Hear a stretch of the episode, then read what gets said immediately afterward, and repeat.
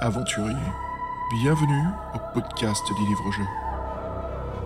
Un podcast dont vous êtes le héros. Le héros. Un vaisseau Un vaisseau Un vaisseau Calmez-vous, nous n'avons rien à craindre Mes couilles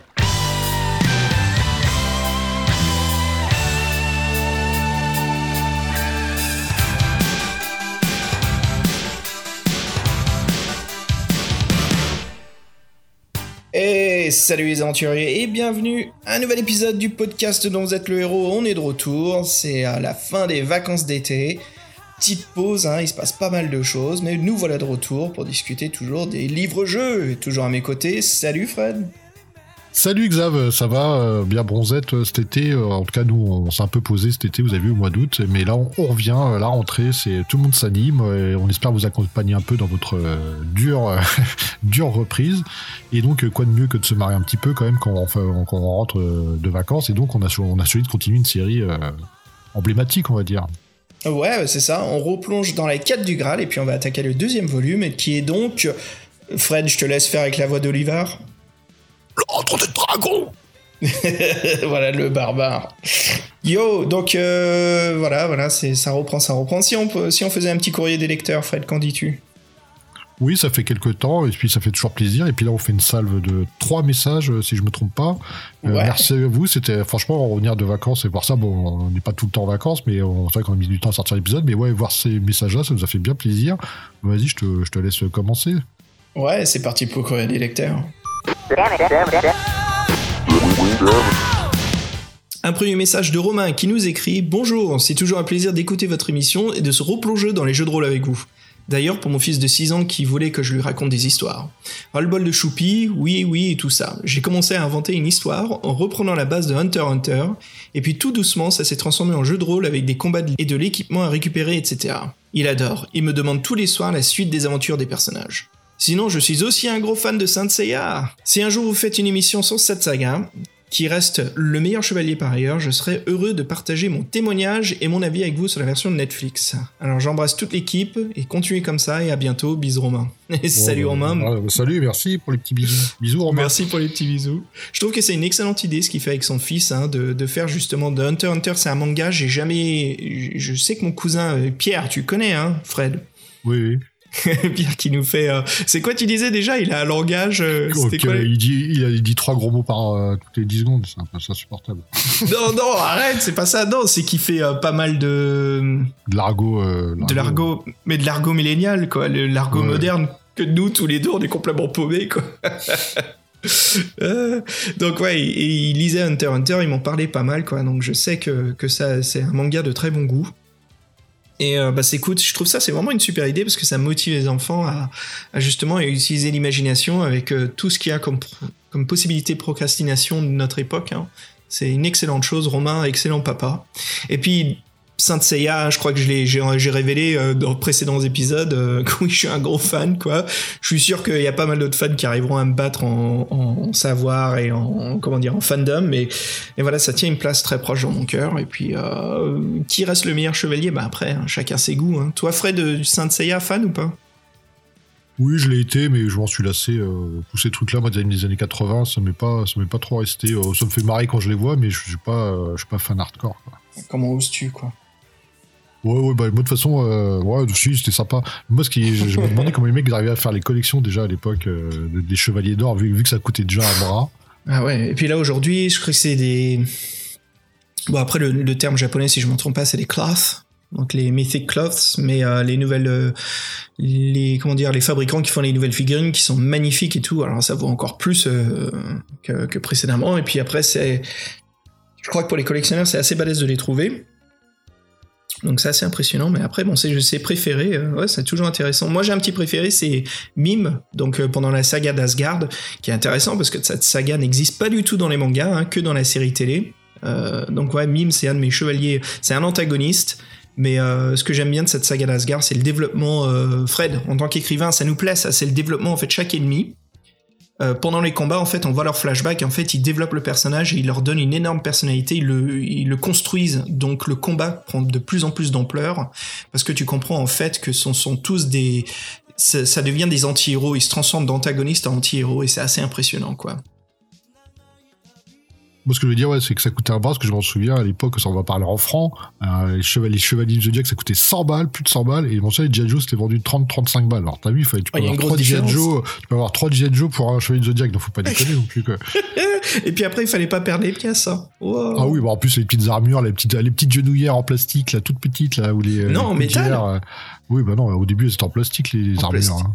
Il y Euh, il y avait- il y a certaines il y avait- épaulettes, mon cher, le scorpion, il avait des épaulettes en plastique. Hein, oui, oui, oui, il y avait un mélange, non? Parce que je sais Ouais. que moi j'avais euh, Andromède et euh, je crois que c'est le, le torse à l'avant c'était du métal, mais le reste c'était du plastique. Enfin, c'était impressionnant. Je me souviens su- surtout des pieds. Les pieds étaient en métal de chaque figurine, c'était assez impressionnant, quoi. Euh, et puis après, avec le temps, euh, ça tenait plus trop, donc comme c'était du métal, t'avais figurines qui tombaient vers l'avant ou l'arrière. Euh, donc il faut les entretenir, quoi. Après la série Netflix, euh, bon là pour partager les avis, écoute, euh, pourquoi pas faire du nouveau, mais euh, pour moi, ça tient pas autant que, que la série précédente, mais c'est c'est très difficile, hein, c'est toujours très difficile de, de faire mieux. Ou... Des fois, je trouve que c'est bien de faire la même chose, mais bref, hein, les avis là-dessus. hein. Toi, je crois pas que t'aies regardé, Fred, non? Non, non, j'ai pas regardé. Je crois que je l'ai je l'ai regardé d'un coup avec euh, Ludo, hein, pour tous ceux qui nous écoutent depuis très longtemps. hein, Ah ouais, avec Ludo Ouais. Donc Ludo qui était avec nous de, sur la, la citadelle du chaos. À la forteresse du chaos. Oh là là, Citadelle, Fred, c'est les vacances d'été là. Ouh. Il y a le savoir Citadelle. qui se dissipe. La citadelle du chaos, voilà. Donc on a tout regardé un après-midi et puis euh, bon, on était. euh, c'est marrant parce que la nostalgie c'est très subjectif. Hein. On est on est heureux de retrouver des personnages, des aventures qu'on connaît, mais après bon, euh, les séries changent pas mal de choses, énormément. Je trouve qu'elle est beaucoup moins. Elle joue beaucoup moins sur le drame ou la splendeur en fait, c'est les combats qui sont vus dans les arènes par un, euh, par énorme, par une centaine de publics, euh, comment dire, ce côté incroyable. Je trouve que ça, ça réduit énormément, ça devient beaucoup plus petit et moins épique. Euh, c'était mon impression quoi. Mais bon après c'était chouette, la 3D j'ai trouvé assez cool malgré que tout le monde se plaint des fois que c'est pas super beau. Des fois ça a pas besoin d'être beau, ça a juste besoin de marcher pour ce que l'histoire que ça raconte quoi. Euh, sinon, t'es au courant que c'est pas le podcast sur Saint. Hein. Allez, on enchaîne.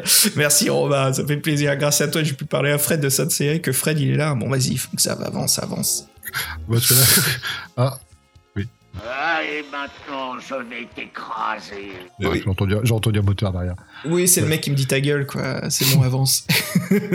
Allez, et euh, c'est mon doppelganger Sensei. Si tu nous parles d'un autre doppelganger, Fred. Oui, un message de Doppelganger, ouais, super pseudo. Donc lui, il nous félicite, euh, il souhaitait nous féliciter pour le podcast de qualité. Merci Doppelganger. Euh, Donc lui, il, écoute pendant ses trajets professionnels et même certaines, euh, de ses nuits, avant de s'endormir, sûrement. Et euh, il nous remercie. Donc au-delà de la passion qu'il mène de, nos émissions, il, euh, trouve que ce qui est la véritable plus-value, c'est euh, l'ambiance et surtout l'ambiance euh, musicale. Euh, nos choix sont, semblent porter leurs fruits. Et euh, donc oui, euh, il dit que c'est certes la technicité, la précision des descriptions et des analyses des visages sont au rendez-vous, mais c'est surtout donc la musique et la, la complicité qu'on entre, qu'on entretiendrait, toi et moi, Xavier, les tirs bizarres. Et, euh, et donc il trouve même que l'atmosphère unique qui se, qui se dégage du podcast en fait un objet d'art. Alors ça, on l'avait jamais entendu et ça, c'est un sacré compliment. Et franchement, oui, euh, que ça se fasse un tout comme ça, qu'il apprécie à ce point-là, bah merci beaucoup de Pellinger. Franchement, moi je trouve que euh, avoir des messages comme ça, ça, ça, booste. Et en plus, j'ai l'impression que on a un peu, le public entre guillemets qu'on aurait voulu avoir. J'ai l'impression que notre public, en fin de compte, il est assez proche de nous. C'est des gens facilement qui on pourrait échanger et qui ont les mêmes goûts. Donc ça, c'est vraiment cool, tu vois. On n'est pas, euh, une pop star qui, fait qui plaît aux, aux ados de 14 ans, tu vois. J'ai même pas pensé à ça. Mais oui, comme tu disais, pour revenir là-dessus, euh, ouais, ça fait vraiment plaisir comme message. Et en effet, quoi, c'est ce qu'on cherche à partager, cette passion entre, entre euh, bah, ceux qui ont grandi avec les livres, entre euh, les amateurs et puis les passionnés de l'heroic fantasy, science-fiction, hein, tout ce domaine de la créativité. Et puis, Fred, surtout, ouais, ça, ça fait plaisir de retrouver ce public. Moi, ça me fait plaisir, en fait, qu'on ait pas mal de gens dans le public, des fans, mais on est aussi des, des nouveaux venus qui découvrent le podcast, qui nous écoutent. J'ai, j'ai, parlé avec euh, un fan sur euh, Facebook qui disait qu'il connaissait pas du tout les livres dont vous êtes. Il en a lu un pour s'amuser, mais après, il aimait bien écouter notre émission, euh, justement, de vivre les livres parmi nos podcasts. Alors ça, ça fait plaisir. Et ouais, ce que dit Doppelganger, bah, ça me motive. Donc merci, merci Doppelganger, et puis merci à vous tous, hein, merci les auditeurs de, votre support, de vos écoutes, et puis euh, bah, avec Fred, voilà, c'est loin d'être fini, on a pas mal de choses, et puis comme t'as dit, Fred, ça nous motive à, bah, à continuer, à en faire encore plus. Hein. De toute façon, Doppelganger, c'est forcément un, bon- gars, parce que c'est un ancien rôliste. Donc, est compl- contemplatif, il dit. Bon, j'espère que tu pourras, t'as suivi quelques-uns de nos jeux de rôle. Si tu t'es, euh, si ça t'a plu, bah, en- encore plus, on est encore plus content de Doppelganger. Ouais, ça fait vraiment plaisir, c'est chouette quoi. Euh, et puis, un dernier message de Julien, voilà, qui nous salue, qui, qui dit qu'il vient de découvrir le podcast, qu'il accroche vraiment bien et que ça lui rappelle en fait euh, de bons souvenirs de ses lectures des précédents livres-jeux. Et puis il a une question, euh, il va tout de suite droit au but, hein, Fred, il nous demande si on va attaquer un livre très connu euh, des défis fantastiques hein, qui s'intitule bien sûr le renommé, hein, celui qui, a son propre euh, comment dire trône, le labyrinthe de la mort avec le baron Succumvit. bah Fred, on a une surprise pour les auditeurs là. Oui, parce que c'est dans les cartons. En ce moment, les, les- comment dire, les inspirations des auditeurs sont bonnes, parce qu'à chaque fois qu'on demande quelque chose, le truc euh, sort pas derrière. Donc euh, voilà, tu- ton vœu sera exaucé. euh, donc bienvenue à toi et pour une fois, tu auras le droit d'avoir d'avoir l'épisode que tu souhaitais, sachant que nous, on a la, on a la volonté de, tout vouloir faire, mais on fait pas ça, on fait ça un peu ça dans l'ordre qui nous plaît, et comme ça vient. Donc voilà, pour ceux qui sont fans de certaines séries, excusez-nous, mais on arrive, on préfère les enchaîner un peu au fil de l'eau. Et voilà, ça avance, ça avance. Et donc voilà, le labyrinthe de la mort, euh, gros titre des défis fantastiques. Et oui, on va, on va s'y atteler avec. euh, moi, perso, je le connais pas. Donc, euh, tu vois, je, moi, en fait, j'ai joué, j'ai joué aux défis fantastiques, mais j'ai joué aux trucs obscurs, et les, les vrais classiques. je les ai- J'en ai même pas entendu parler. Comme quoi, l'émission sert à tout le monde. quoi. Donc euh, ouais, Fred, en plus c'est marrant qu'il nous demande ça parce que juste bah, précédemment à ça, voilà, c'était prévu au planning. On voulait vous surprendre là-dessus pour euh, pour euh, bon, pour cette euh, ce début d'automne, c'était de faire euh, justement le, le labyrinthe de la mort. On a un énorme dossier, Fred. Je crois qu'on a tellement de choses à discuter là-dessus qu'on va faire un petit peu ce qu'on a fait pour Sorcellerie 3, c'est faire deux podcasts. Euh, donc on va en faire deux dans vous allez recevoir dans le même mois. Euh, le premier ça sera bien sûr sur le livre, sur notre aventure, notre critique, hein, ce qu'on fait comme d'habitude hein, tous les tous les deux. Et le troisième, on va se retrouver avec Fabien et on va discuter justement de l'envers du décor de ce livre, ce que ça crée en pop culture, son importance dans le monde de l'heroic fantasy, dans le monde du jeu vidéo, la publicité, euh, vraiment à quel point ce livre a pas pour dire changé, mais comment il a euh, innové et quand même euh, est sorti du lot des, défis fantastiques et est devenu un peu un symbole pop culture parmi pas mal de bah, pop culture internationale. hein. Même aller jusqu'à l'Amérique, il est arrivé ici, ce qui est très rare pour les, pour les livres-jeux, hein, pour les US. Ça ne marche pas autant, ça marche un peu mieux aujourd'hui, mais ça ne marche vraiment pas autant qu'en France ou en Europe, où c'est euh, un produit, comment dire, qui, qui est emblématique, qui, qui se vend euh, très facilement. Bah ouais, voilà. Pas mal de choses, hein, Fred. Bah oui, c'est bien, le courrier des lecteurs nous a bien fait réagir cette fois-ci. Ça fait longtemps qu'on n'était pas euh, resté aussi longtemps. Donc merci à vous, c'était vraiment cool d'avoir votre retour. Et nous, on apprécie, vraiment. Voilà, donc là, on est parti, c'est la rentrée. Et donc, euh, quête du Graal, euh, qu'est-ce qui se passe?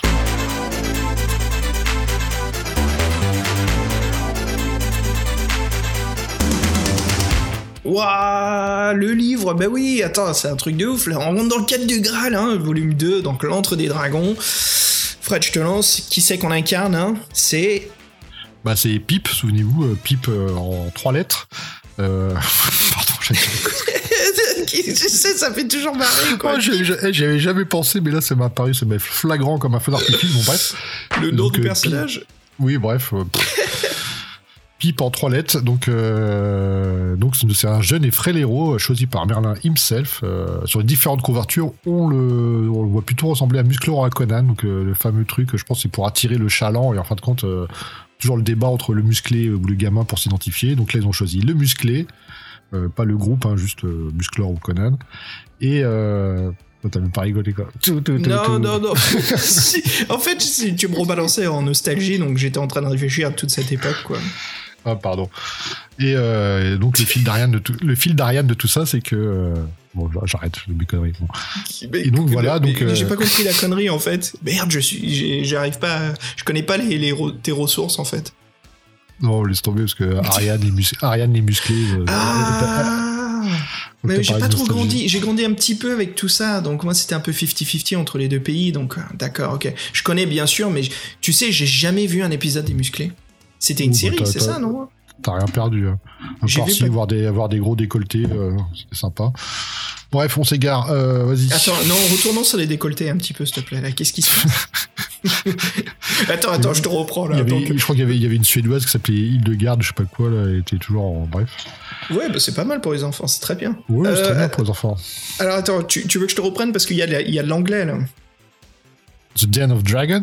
Non, non, non, tu veux dire The Den of Dragons. Ouais, c'est kiff kiff. Son titre original, hein. Sorti en 1984 et puis il est arrivé en France un peu après, voilà, un an après, hein, donc en 85. Euh, il contient 173 paragraphes et euh, plus d'une douzaine euh, pour le bonus appelé bien sûr Le Temps des Rêves. Donc on rediscutera exactement de ce que c'est hein, ce passage pour les nouveaux venus dans la quête du Graal. Euh, mais l'aventure reste très longue, elle est très amusante hein, malgré ce, ce, ce, peu nombre de, de paragraphes. Hein. Ceux qui connaissent l'écriture de Herbie Brannan, certaines, euh, certains paragraphes peuvent vous surprendre et faire quasiment 2-3 pages hein, de texte. Donc voilà, malgré tout, c'était une excellente aventure, très amusante, un succès commercial, hein, l'Antre de Dragon, et euh, voilà, aujourd'hui, jusqu'à sa cinquième édition française, on peut dire que la saga de la quête du Graal, c'est euh, une saga de livre-jeu qui marche vachement bien, quoi. Et puis, pour métamorphoser cet univers, hein, pour le représenter, bah la chose la plus importante, c'est ses illustrateurs. Et là, ça, ça rigole pas parce que ici, on en a quand même quatre qui qui sont au rendez-vous hein, entre les euh, les illustrations extérieures et bien sûr l'intérieur qu'on discutera à notre type préféré de 2000 AD. On trouve quand même euh, euh, la même équipe du premier volume dans les quêtes du Graal, hein, parce que voilà on, sait que c'est une saga qui continue. À l'époque, c'était un peu bien fait, ça quand même chez Folio Junior. Voilà, ils conservent ce côté pour, que ça ait une sémiologie euh, parfaite, hein, que les choses se ressemblent. Donc voilà, pour ceux qui veulent écouter le, premier volume euh, de la quête du Graal, euh, c'est le numéro 61 qui s'intitule Le Château des Ténèbres. Mais rentrons direct dedans. Fred, je te laisse le bonheur de parler de cette première édition de l'Antre des Dragons et de son artiste qui se nomme donc John Howe.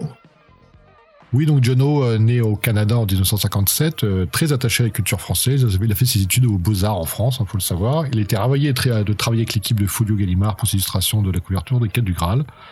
On, en parlait, donc on imagine un peu le, dialogue qu'il y a eu à la rédac. Bon, John, tu nous dessines un mec musclé aux longs cheveux de Sticonan avec un, un beau dragon au milieu. Franchement, c'est typiquement ce qu'il y a sur la couverture, donc on vous le disait, donc euh, Pipe, euh, c'est une masse. Et en fait, moi, je suis en train de me rendre compte que je pensais même que c'était l'antagoniste, en fait. Sachant ouais. que euh, l'antre des dragons, donc on, en connaissant l'histoire, on sait qu'on va se battre contre un dragon. En fait, le dragon qui entoure le soi-disant Pipe a l'air plutôt de, sous le contrôle de, de, du personnage. Donc c'est un peu bizarre. Et moi, je pensais qu'en fait, c'était l'antagoniste qui était monté sur un dragon. C'est vrai que c'est pas très clair.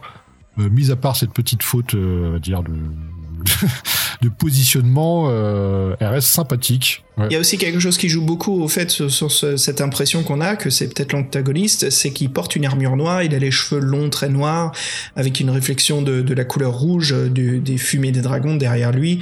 Donc on, discutera après hein, de, la couverture, les aventuriers vont raconter justement comment elle est, mais il y a pas mal de choses sémiologiques justement qui te donnent l'impression que c'est un antagoniste. Bah, surtout que les l'épée ensanglantée aussi, donc oui. Euh... Et cassé, brisé, ouais. Ouais, brisé, donc euh, oui. Mm. On, donc euh, moi, je pensais que oui, c'était plutôt le, le, boss de fin, quoi. Mais bon, après, on sait que on, on, les, dans les livres de héros, souvent, souvent les couvertures, les couvertures représentent pas l'aventure, mais là, c'est là, ça représente pas le, le personnage qu'on joue. Donc c'est toujours l'éternel débat est-ce qu'ils préfèrent mettre le musclor ou est-ce qu'ils préfèrent mettre le gamin pour que les gamins s'identifient? Franchement, il faut bien marrer les couvertures des, des dragons d'or américaines. Donc je pense que vous, à la rigueur, vous me mettez un Conan, quoi. Et ouais, plus précisément, la composition d'image, t'en penses quoi? Bah, elle est assez chouette, hein. franchement, dans le cadrage, comme on a dit, on a vraiment, on confond, on, voit, on comprend pas du tout que c'est pipe. Alors, pour qu'est-ce qui se passe? Bah, On voit euh, un énorme dragon en fait qui s'écroule. On voit qu'il, euh, soit il est fatigué ou il est reposé, il est au calme. Enfin, vu ses ailes qui sont un petit peu déchirées, on sent bien que le donc le guerrier qui est au milieu, hein, qui est donc pipe, l'est combattu avec euh, un ciel bleu, mais qui est complètement, euh, comment dire ciel bleu qui est complètement couvert par une énorme explosion ou justement un lancer de feu d'un dragon de méthane. Hein. Et ça donne ce côté où on sent bien qu'il c'est à l'extérieur, il y a ce beau ciel bleu mais qui est corrompu en fait par l'invasion de ces dragons qui détruisent tout. Euh, elle est assez chouette, elle se concentre beaucoup sur les gris, les noirs, euh, les, les couleurs argentées. Euh, elle est, assez évocatrice. Elle est, comment dire, elle a un côté très épique. Hein. De toute façon, toutes les sagas, je trouve, des couvertures des quêtes du Graal jouent énormément là-dessus, font un excellent boulot de, mise en scène épique. Malgré que Fred, c'est la deuxième fois qu'on a une couverture. Bah, celle-ci, en fait, elle est pas mensongère. Elle a une raison d'y être, mais c'est super spoiler parce que c'est la fin de l'aventure. Ouais, bah moi ça me dérange pas. Hein. On montre, on montre le protagoniste, du coup le protagoniste c'est le dragon. Ouais, en fait, ça marche parce qu'on sait pas que c'est Pip. Voilà, on n'est pas sûr que c'est Pip. On se dit, ok, c'est- le méchant de l'histoire. Et puis, une fois qu'on finit l'histoire, on se dit, ah non, en fait, c'est la couverture. Bon, bah, c'est réglé. Voilà. Elle est assez chouette, hein. elle, est, elle, est, elle est assez bien faite. De toute façon, toute cette saga, euh, c'est des très très belles couvertures. Après, on a peut-être une explication pourquoi le dragon il a l'air sous les ordres de Pip. C'est que John O, c'est aussi un ami de la grande Anne McCaffrey, souvenez-vous, euh, celle qui a voulu ré- réhabiliter les dragons et leur donner une image positive depuis l'image qu'on avait euh, de Eric Fantasy classique. C'est savoir donc ils ont travaillé ensemble euh, sur un somptueux livre sur les dragons. Et donc euh, John en fait il peut pas décevoir son ami, il représentera un dragon des plus placides pour pas que son ami lui dise ah c'est pas bien t'as renié euh, t'as tout ce que je t'ai appris donc c'est on doit avoir peut-être une explication euh, du fait que le, le- dragon a l'air euh, un toutou dans sa niche quoi presque. Et donc on a l'illustration du bouquin qu'ils ont fait ensemble donc euh, qui est assez euh, assez chatoyante. Ça a l'air assez bon c'est que des illustrations je pense avec des textes sur les dragons. Euh, sûrement elle doit imaginer différents types de dragons dragons je sais pas. Ce serait intéressant de regarder qu'est-ce qu'il y a à l'intérieur. Nous savoir que maintenant John O il est, connu mondialement. Il continue de peindre, de faire des expositions, et donc il a beaucoup travaillé dans le monde de Tolkien. Il a maintenant 62 ans, et il en avait 27 ans quand il réalisa le, les dessins de la couverture de la première édition. Et ça nous amène justement donc à la deuxième édition hein, euh, française, qui est donc illustrée par Jean-Marie Poissonneau. Alors Ga- Gallimard fera appel à Jean-Marie Poissonneau voilà, pour réaliser la nouvelle couverture exclusive pour la France en 96. C'est une très belle couverture bleutée euh, avec justement des ombrages et des lumières pourpres. Je me suis dit Fred, ça va te faire plaisir comme couverture, ça Et ben j'ai le droit de dire que je l'aime pas du tout. Franchement, Oh. je la trouve, ah ouais, je la trouve, euh, je la trouve foirée. On dirait une couverture de fleuve noir des années 80 de science-fiction. Je trouve que le personnage il est mal représenté, le dragon il est ridicule. euh, Bah, la raconte-la pourrie. nous. Raconte la compo, dis-nous ce qu'on voit justement. Avec le texte qui prend un tiers de la couverture. Bah euh, non, j'aime pas euh, parce que je trouve que le personnage euh, qui pipe, qui est euh, qui est brun en plus, euh, bon, qui, qui ressemble un peu plus à Pipe, qui est de dos, il est pas très bien fait. Le dragon, il est ridicule, euh, avec on dirait une espèce de poisson pour moi. Il sort d'une espèce de, de caverne où il y a un peu rougeoyante en arrière-plan. Il y a des arbres qui le camouflent à moitié. Il y a une espèce de demi-lune avec une, une lune gibbeuse avec des nuages. Mais je trouve qu'il y a aucun impact. Trouve ça monochrome presque, un monochrome de non mais le bleu et euh, Je le sais où t'allais là. Oui, j'ai arrêté. Mais Un- non, un je trouve monochrome de Blue que Man. je trouve en plus bon, on- comme d'hab la deuxième édition de toute façon le titrage euh, tue tout déjà. Donc là le J.H. Brennan quand t'as le t'as le- tous les héros, euh, la quête du Graal, euh, deux l'entre des dragons J.H. Brennan, mais là on est déjà à la moitié de l'image quoi. Donc, en fait, Ouais, on a est, on est vraiment à la moitié de l'image cette seconde édition, et mais vraiment, mais ça c'est un, c'est toujours un défaut je trouve dans les livres dont vous êtes le héros. En fait, entre Gallimard et Folio Junior, la façon dont ils, font la maquette, le, titre est beaucoup trop grand. Je veux dire, le public sait ce qu'il consomme. Il sait que c'est des livres dont vous êtes le héros. C'est pas comme s'ils allaient attirer autant de nouveaux lecteurs, parce que souvent ça, ça se fait entre lecteurs, on se partage la passion.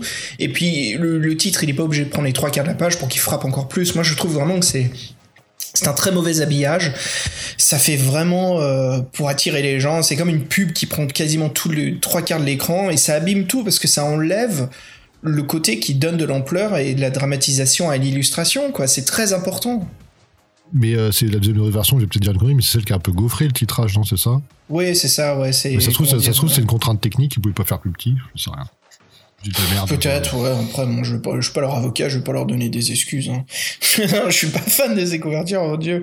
Euh, ouais, comme t'as dit, hein, l'entre des dragons. En plus, là, euh, gros défaut de maquettage, hein, je sais pas qui s'en est occupé, mais à savoir que euh, le titre 4 du Graal 2 est en noir, dans un fond à moitié noir, donc euh, quasiment moitié lisible, hein, même si on, on sait ce que c'est, voilà, nous on le sait, mais pour quelqu'un qui arrive, c'est pas très bien fait. Moi, écoute Fred, j'aime beaucoup les couleurs dans cette euh, couverture. Euh, ce rouge justement qui sort de la grotte, qui éclaire ce dragon, le regard du dragon qui est assez flippant avec ses grands yeux jaunes, Pipe qui est de dos, qui est, qui est euh, prêt à se défendre, qui, qui on dirait même qu'il est un petit peu surpris par ce qui se passe. Ça se passe la nuit, contrairement à la première couverture qui est avec un beau ciel bleu. La, la pénombre, ce bleu très fort. Mais ce que j'aime pas en fait, c'est le, cadrage en fait, ce qui se passe. Je trouve que le plan est beaucoup trop loin. Euh, le dragon est trop petit, il perd son ampleur parce que justement l'importance dans cette histoire, vous allez voir, c'est justement la, taille colossale des dragons, comment ils sont imposants et comment ils sont intimidants. Et la première couverture, euh, je trouve qu'elle le réalise très bien avec ce personnage au milieu. Hein. Maintenant on sait que c'est Pipe et ce dragon justement qui est autour de lui. On sent ce côté euh, du vainqueur voilà, on sent qu'il est réussi à accomplir une tâche incroyable. Et euh, je trouve qu'on perd un peu, je l'aime bien quand même, mais je trouve qu'on perd un peu cette, cette, ampleur en fait. Et puis les, petits squelettes à proximité, pourquoi pas, c'est sympa, mais euh, ça manque de, ça manque de, de, de punch. On dirait que, que le dragon, il était dans la forêt, on l'a dérangé, ça, on dirait que c'est un dragon lambda, qu'on, voilà, c'est pas la hmm. caverne du dragon majestueuse, le truc qui sort de son petit terrier comme une, tu sais, comme les, araignées sauteuses, là, qui, qui font des pièges, quoi. Ouais. Oh mon dieu, elles sont horribles, ces araignées. Oh. Ouais. Bah écoute, pour parler un petit peu plus, voilà, pour rappeler justement Jean-Marie Poisneau, bah voilà, c'est un illustrateur français qui spécialise dans les livres documentaires. Voilà, il aime euh, le détail et euh, ça se voit quand même dans toutes ces, ces belles réalisations. Hein. Après, euh, qu'on aime ou qu'on n'aime pas, il y a quand même un beau côté de détail. Là, tu vois les écailles sur le dragon, même dans la couleur rouge, on voit un petit peu ses, comment dire, son aile, on voit les l'ossement, la, comment dire, l'anatomie du dragon. C'est assez bien fait. Euh, et puis voilà, il a donc 61 ans aujourd'hui et actuellement, voilà, il continue son travail euh, avec passion et puis euh, il intervient dans beaucoup d'écoles hein, pour expliquer son travail et animer. et puis il anime des ateliers. Donc voilà, Jean-Marie Poisneau qui, qui, bosse toujours pas mal, qui est toujours là dans, dans l'univers créatif. Et Fred, ça nous amène à parler donc du, nouvel illustrateur, hein, Didier Nguyen, qui arrive justement pour cette nouvelle édition des, livres dont vous êtes le héros, toujours avec un titre imposant, mon dieu. Euh, là, Fred, je crois qu'on est quasiment toujours à moitié occupé euh, la, couverture. Hein. Oui, sauf que ça, au mieux que ça vienne du haut, ça vient du bas, quoi. et puis, et puis aussi, on a ce, ce, cet estampage euh, de d'éponge autour de la couverture, la jaune qui encadre l'illustration que je trouve naze. Je la trouve horrible cette cette couleur envahissante là sur la couverture, ce, ce, ce cadrage éponge spongeux, la naze. Je suis pas fan, ça sent non? Je suis pas fan du tout, quoi. Oui, spongeux, oui. Mais euh, ouais. Bon, moi je trouve que le jaune, dans ce cas, ça va mieux à la quête du Graal que ce qu'ils ont fait pour. Je trouve que là, pour le coup, en or, à la rigueur, c'est le seul truc qui va un peu, parce que toutes les autres couleurs, oui, c'est dégueulasse. Mais bon, bref. Mais là, la quête du Graal, au moins, ça, le côté doré, on l'a. Euh, donc ouais, Didier Nguyen commence à le connaître parce qu'il fait, il fait pas mal des, des, illustrations des nouvelles versions, euh, pas que pour, euh, pour différentes séries, donc ça c'est intéressant. Bah justement, euh, tu veux nous parler un petit peu d'Nguyen, puis on va détailler un petit peu son boulot après oui, donc on en a déjà parlé donc plusieurs fois. Donc sachez que donc il est, euh, c'est un jeune illustrateur euh, français. Il est surtout freelance. Il touche à tout. Il a aussi travaillé pour les jeux vidéo dans la conception de personnages. Et j'ai envie de dire, ça se voit dans ses traits, parce que c'est la réflexion que j'allais me faire. Je trouvais que bon, c'est, très bien dessiné, hein, c'est très moderne tout ça, mais je trouve que bizarrement c'est assez classique. Et moi, ça me faisait penser aux jeux vidéo. tout à fait. J'ai l'impression de, voir une, une photo d'une anime euh, d'intro d'un jeu vidéo, quoi, en fait. Ah. Donc euh, bien, bien faite, euh, mais le caractère design, je le trouve un peu euh, bizarrement lambda. Je sais pas comment me dire. Bah, c'est un chevalier en armure vu de dos avec un énorme bouclier. Ça, ça fait. Enfin, je sais que c'est une référence je constante ici. Je parle, du, je parle, du, dragon, en fait. Ah, le, dragon. Il est imposant, il est, il est doré et tout, il a euh, souffle qui sort de la bouche, il est imposé. Il y a même Kip qui est en train de monter un énorme escalier justement pour montrer à quel point il est, euh, il est très très grand. Ce dragon, il a l'intérieur de ses ailes qui est rouge vif, les écailles dorées euh, et puis son regard menaçant et puis ses énormes cornes de Belzébuth, assez bien fait. Moi j'aime bien en fait, j'aime bien le côté de l'ombrage pour montrer à quel point cette tête il est menaçant, Il est menaçant, c'est sûr, mais moi en fait quand je vois, j'ai l'impression de voir un truc en 3D, c'est très bizarre, mais parce que c'est des nouvelles ah. façons de procéder. Mais je sais pas, ça me sort un peu du de l'histoire qui est un peu old school. Et tu vois, tu vois cette image-là, tu, ça, qui, je sais pas, c'est, ça fait comme un décalage en fait. Ah, c'est intéressant. Est-ce que c'est parce que justement on a on a grandi avec ces livres et puis aussi comme on fait le podcast là, on voit l'évolution des couvertures, on sent un énorme changement visuel. Hein. Il y a quand même, on sent bien le côté euh, début 90, euh, fin 90 et là justement début 2010, euh, enfin fin 2010, 2019, elle a été faite cette couverture. On voit l'évolution des couleurs, les techniques, euh, le cadrage, mais ouais, c'est juste l'évolution des illustrations aussi, la façon dont les gens dessinent, c'est les outils. Je crois que c'est ça peut-être Fred, non C'est le type de couleur. Oui, c'est ça, c'est le type de hein. couleur, oui, c'est le rendu. je pense que c'est de la photographie, entre guillemets. C'est ouais, c'est du numérique, je pense, oui, oui, c'est dessiné au numérique, ouais. Après, euh, ça ça son si, mais là, je sais pas, moi, ça, vraiment, ça me fait, ça me fait penser à beaucoup de choses. C'est tout ce que j'ai envie de dire. Donc, euh, un, peu, un peu tout et un peu rien, en fin de compte. Ouais, euh, moi ça me fait penser vraiment aux jeux vidéo. J'ai l'impression de voir un DLC de Dark Souls, ce qui est pas négatif. Hein, je trouve ça cool, quoi. Le mec avec l'armure. Ce que j'aime bien, en fait, c'est un petit détail. J'aime beaucoup les les petites choses, les petits détails sur les personnages principaux. Et là, en fait, il a une sorte de cap, mais au niveau de, des hanches, euh, qui, est autour de sa ceinture. Et euh, voilà, Pip est dans une énorme armure colossale euh, de, de, fer hein, ou d'argent, justement prêt à affronter ce dragon. Et j'aime bien ce côté bien équipé, surtout qu'il est en train de monter ses escaliers. ça donne un côté très épique. Hein, ça sent le climax de fin. En fait, c'est l'illustration de Didier Nguyen, c'est l'avant, ou l'illustration de John House, c'est l'après. Oui, c'est ça. Ouais. Non, c'est assez cool, quoi. Euh, Fred, on fait quoi? On enchaîne sur l'illustrateur euh, l'intérieur? Les illustrations oui, euh... du livre? Johnny ouais, Gins donc, Johnny yes. Gins, yes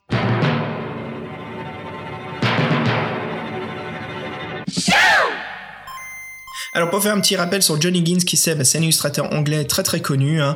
Il est toujours très actif aujourd'hui. Bon, nous on le connaît que euh, via l'univers de la quête du Graal, hein. mais à savoir Johnny Gins, voilà, il a travaillé sur énormément de comics, hein, 2000 AD comme on l'a dit avant. Il a même travaillé sur des comics euh, plutôt style américain comme Razor Jack, mais surtout euh, quelque chose de très connu, hein, c'est comment dire, euh, bah, du Judge Dredd et compagnie. Donc ouais, c'est quelqu'un qui a un énorme, euh, comment dire, un énorme CV dans le monde du, comic book. Euh, à noter aussi, lorsqu'il apprenait les beaux arts au Royaume-Uni, on lui avait montré des bandes dessinées françaises qu'il avait adoré et aussitôt voulu s'inspirer du style graphique. Et c'était nul autre en fait que Moebius avec ses BD sur Blueberry. Donc Fred là, c'est la source d'inspiration parfaite pour un illustrateur, je dirais. Hein. On va avoir du mal à faire mieux, oui, c'est sûr. Et puis, euh, Fred, ça nous ramène justement à parler euh, de l'auteur, qui est nul autre que... Notre petit Herbie à nous, notre Herbie James Herbert Brennan, notre chauve préféré. What the fuck? parce que Fabien a une photo et il doit regarder avec, ses, petites lunettes et euh, bon oui Brennan euh, qui, a bien vieilli. Donc on le connaît bien Brennan vous les auditeurs le connaissent euh, on a beaucoup d'épisodes on en parle donc pour les nouveaux on fait une petite bio.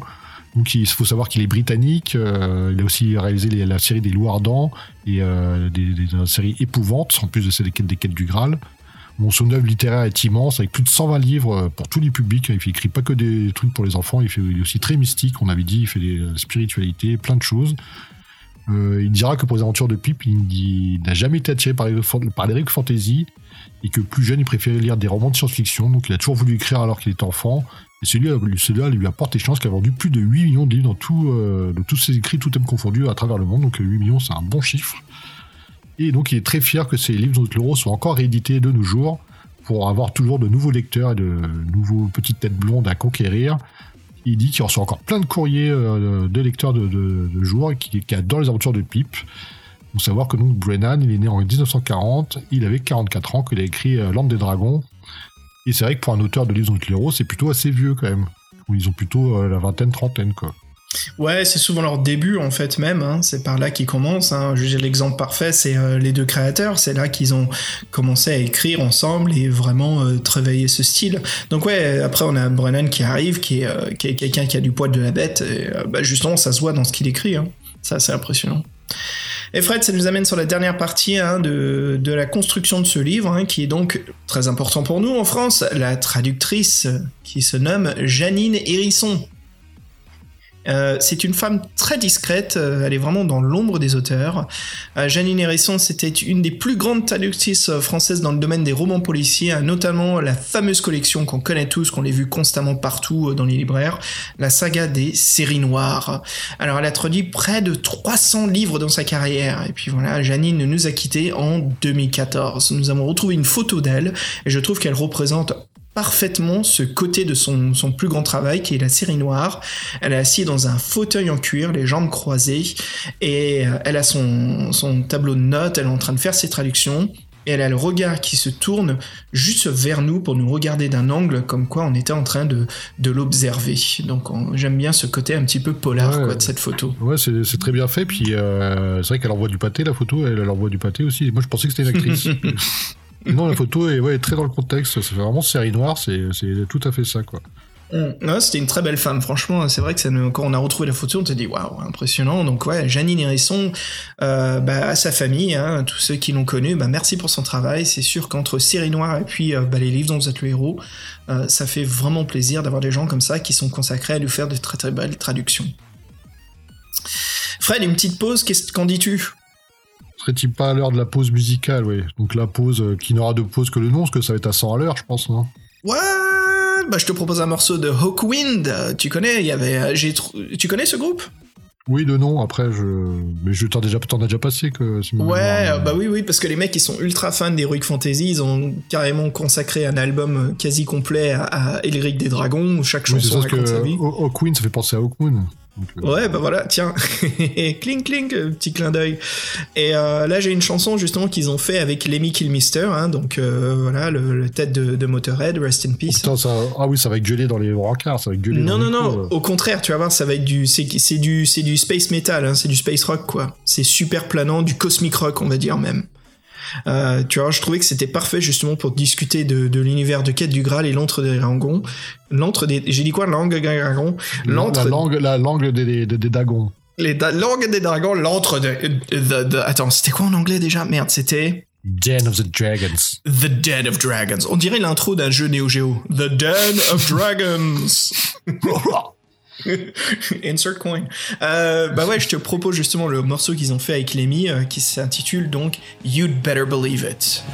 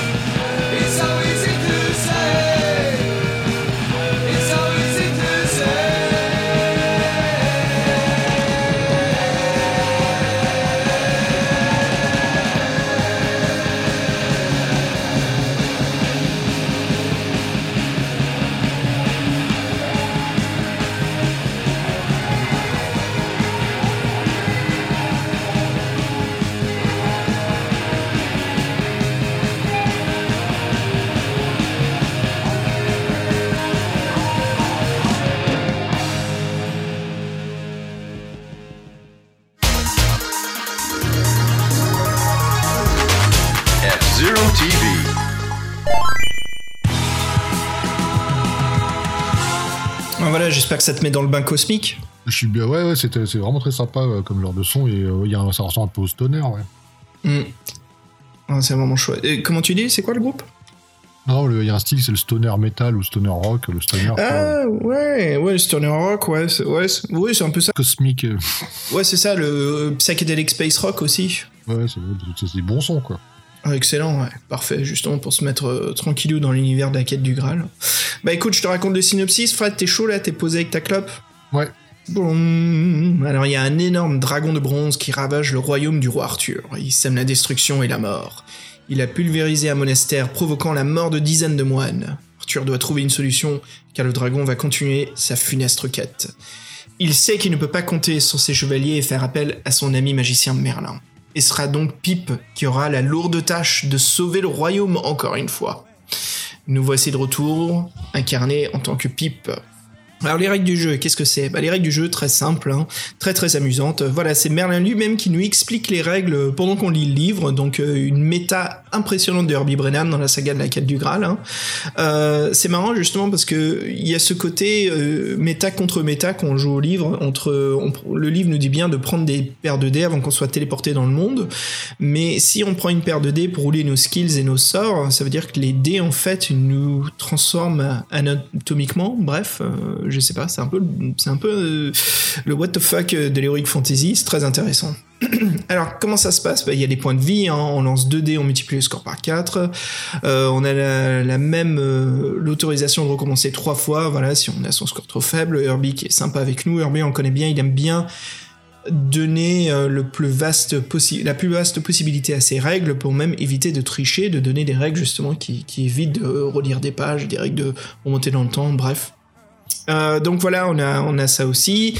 On retrouve aussi nos amis euh, de la précédente aventure. Le livre nous décrit bien, voilà, si on a fait le, précédent numéro, qu'on ait un paragraphe spécifique pour retrouver notre épée parlante Excalibur Junior.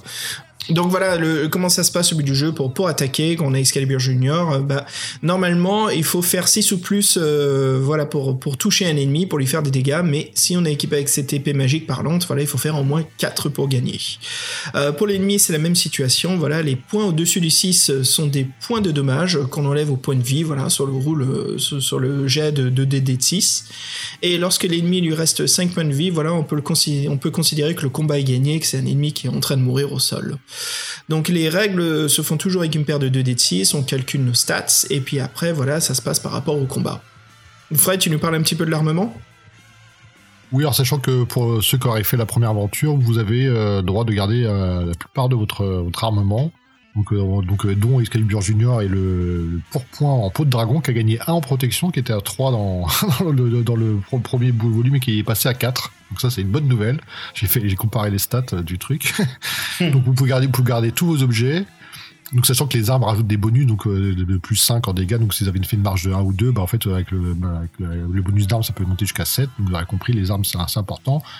Et donc là il est sympa Merlin, parce que pour ceux qui n'auraient pas fait la première aventure, il nous fait une petite liste de d'achat parce qu'en fait il dit qu'il peut pas nous équiper parce qu'en fait le grand problème c'est lui il est très anxieux parce qu'en fait il va, il va plus toucher sa rente euh, si on réussit pas que Arthur lui a coupé les vivres donc il est très stressé et comme d'hab il, est- il s'est déchargé sur nous avec une confiance aveugle un peu trop d'ailleurs et c'est vrai que c'est toujours marrant d'avoir ce, Merlin qui s'adresse à nous, lecteurs, pour entrer dans la peau de pipe et euh, pour, pour régler ses, ses, ses- ses embrouilles. Donc c'est toujours assez drôle. Et j'ai trouvé que oui, le, le trait était moins, le quatrième mur était moins forcé que la dernière fois. C'était un peu plus agréable. Un peu moins d'humour aussi. Et du coup, euh, donc voilà, donc si vous avez fait la première aventure, vous avez tout l'équipement, et donc si vous avez toute une liste sinon que vous pouvez acheter avec des il est sympa, il vous donne des pièces d'or avant de avant votre aventure. Donc là, vous pouvez pas acheter un peu de tout, des armes, euh, de la corde, euh, n'importe tout ce qui tout ce qui est marqué dessus, des rations alimentaires, au prix fort par contre. Et voilà, donc ensuite, euh, il vous il vous explique la petite règle de l'amitié avec monstre. Je sais pas si t'en souviens, Xav. Bah ouais, justement, alors comment ça se passe? C'est un truc quasi impossible, hein, Fred, je crois qu'on va être d'accord là-dessus. Euh, Pip lance un dé pour le monstre, et puis il lance 3 dés pour lui-même, voilà, et le total des 3 dés euh, de notre lancé doit être inférieur au dé unique qu'on a lancé pour le monstre. Si c'est réussi, bah voilà, on peut s'imaginer justement euh, faire une vadrouille dans le centre commercial avec Freddy Krueger, prendre une tasse de thé avec des petits biscuits avec euh, Jason. Euh, donc en gros, voilà, on est devenu amis avec le monstre, mais euh, c'est- Attends, franchement comment tu fais avec 3D pour faire en dessous d'un d'un seul dé Je veux dire, c'est. Bah, si déjà, si monstre, s'il jette pas 5 ou 6, c'est pratiquement possible. Bref. Ouais, ouais, voilà, ouais. C'est, c'est, c'est c'est incroyable. Je veux dire, même si on, le dé unique est un 6, on a quand même très très peu de chances de réussir. hein. Oui. Bah, en fait, Ouais. c'est euh, c'est des, des bonnes idées qui sont pas exploitées. C'est comme euh, parce que dans ce genre d'aventure, on aime bien avoir, on a des points de vie, on aime bien regagner. Donc, euh, il y a une petite spécificité dans la quête du Graal, c'est le temps du rêve qui nous permet de regagner des points de vie. Mais là encore, en une fait, une fois, vous avez une chance sur trois de regagner des points de vie et deux chances sur trois de de tomber dans une épreuve qui sont assez euh, bizarres. Donc, euh, en plus, il me semble que ce sont exactement les mêmes que euh, celles du livre précédent. Genre, je, je les ai relus vite fait et pour moi, c'était c'était les mêmes. Donc, on avait dit que c'était assez coloré, mais ça, ça ça cherchait pas grand chose. En plus, la plupart du temps, on perdait des points de vue. Donc, il y a une qui est assez colorée quand même, c'est qu'on est transformé en céleri. Et il, y a, il y a une chef qui veut nous bouffer.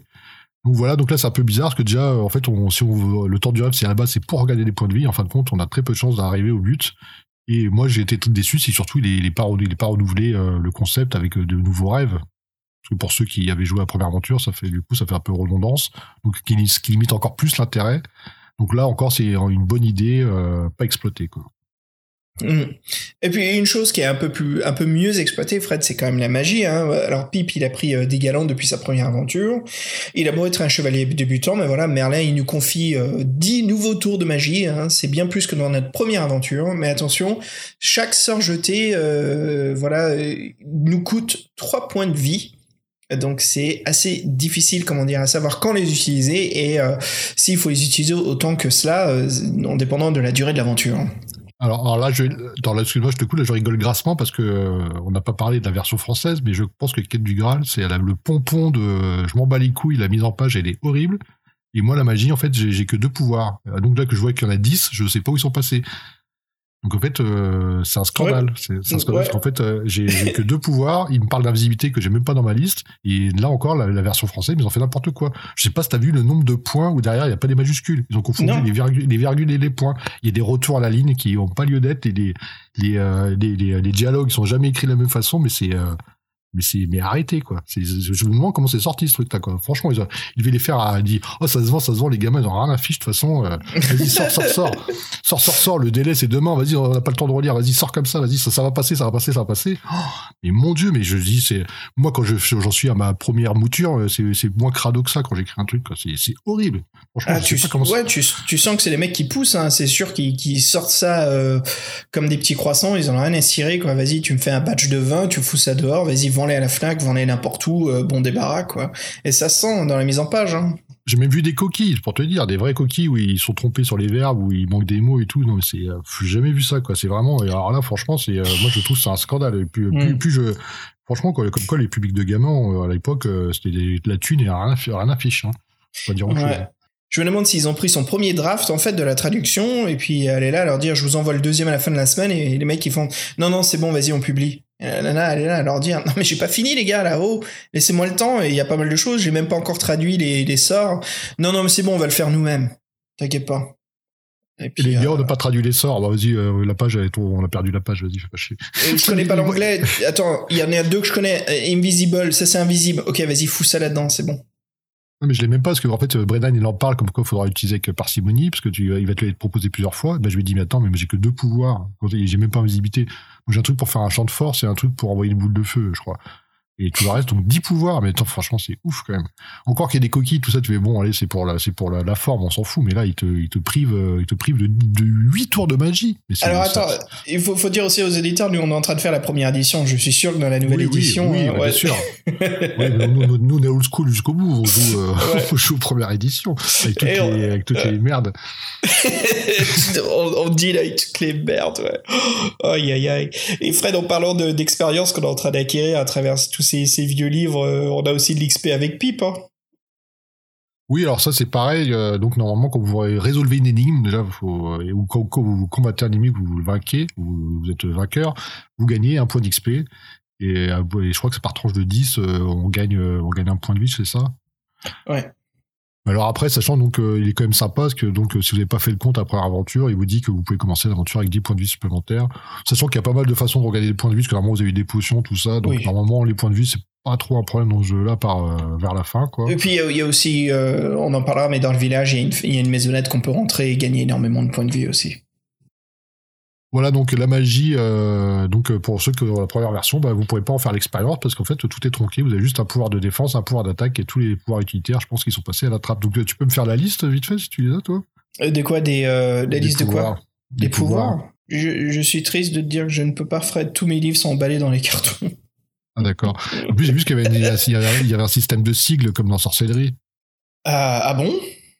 Ah oui, oui, oui, ils avaient fait que des pseudo-abréviations même, des sigles, oui. Bon, donc la magie, vous voyez, encore une règle supplémentaire qui ne sert à rien parce que personne n'a utilisé. Parce que moi, j'avais pas les règles et toi, il semblerait que dans l'aventure, c'était pas servi. Donc euh, encore une bonne idée euh, non exploitée, j'ai envie de dire. Ouais, la façon dont je me suis servi, c'est souvent dans les combats, ils disaient, voilà, si vous utilisez de la magie ou pas. Donc, euh, oui, vas-y, les boules de feu sur la main, les choses comme ça, mais après... En fait, ce que, en fait, ce que j'allais dire, en fait, les trucs les plus puissants, c'est les, les- les boules de feu qu'on avait gagnées euh, dans l'autre truc, dans l'autre épisode. Là, qui ont bien servi. hein. Franchement, j'ai bien fait de les garder aussi, mais j'avais pas Ah trop ouais. utilisé. Et franchement, là, euh, sans ça, euh, c'est impossible pratiquement. Et donc, oui, euh, là, il y a un petit bonus pour ceux qui ont fait l'aventure précédente. C'est clair. Hmm. Ouais, bien, bien plus fort, bien plus pratique. hein. Euh, Fred, ça nous amène à parler des, des personnages principaux. Hein. Bon, on fait vite fait. Tu, tu veux que je te les enchaîne, là, Fred? Je te dis qui, qui est-ce qui est là, qu'est-ce qui se passe? De toute façon, on a les, on a les deux qu'on vous a présentés déjà. Bah ouais, Merlin et Pip, bien sûr. Alors, il y a un nouvel personnage qui apparaîtra à travers l'aventure, hein, qui s'appelle Ethlebert. Donc, Ethlebert qui, qui est important dans l'univers du, du Pendragon ici. Et puis, Fred, euh, notre vampire préféré qui refait surface, qui est donc Oui, euh, Nosferax. Donc, sachant que Nosferax, oui, c'est un personnage important parce que c'est un personnage euh, récurrent et en plus un peu un personnage euh, attachant parce que bon, c'est un poète raté. Il nous accueille toujours avec des vers qu'il faut absolument applaudir, sinon ça se passe mal. ça, c'est la, règle de base. Et souvent, il nous lance un petit défi. Euh, Souvenez-vous, dans le premier épisode, c'était un poème avec des règles bien spécifiques.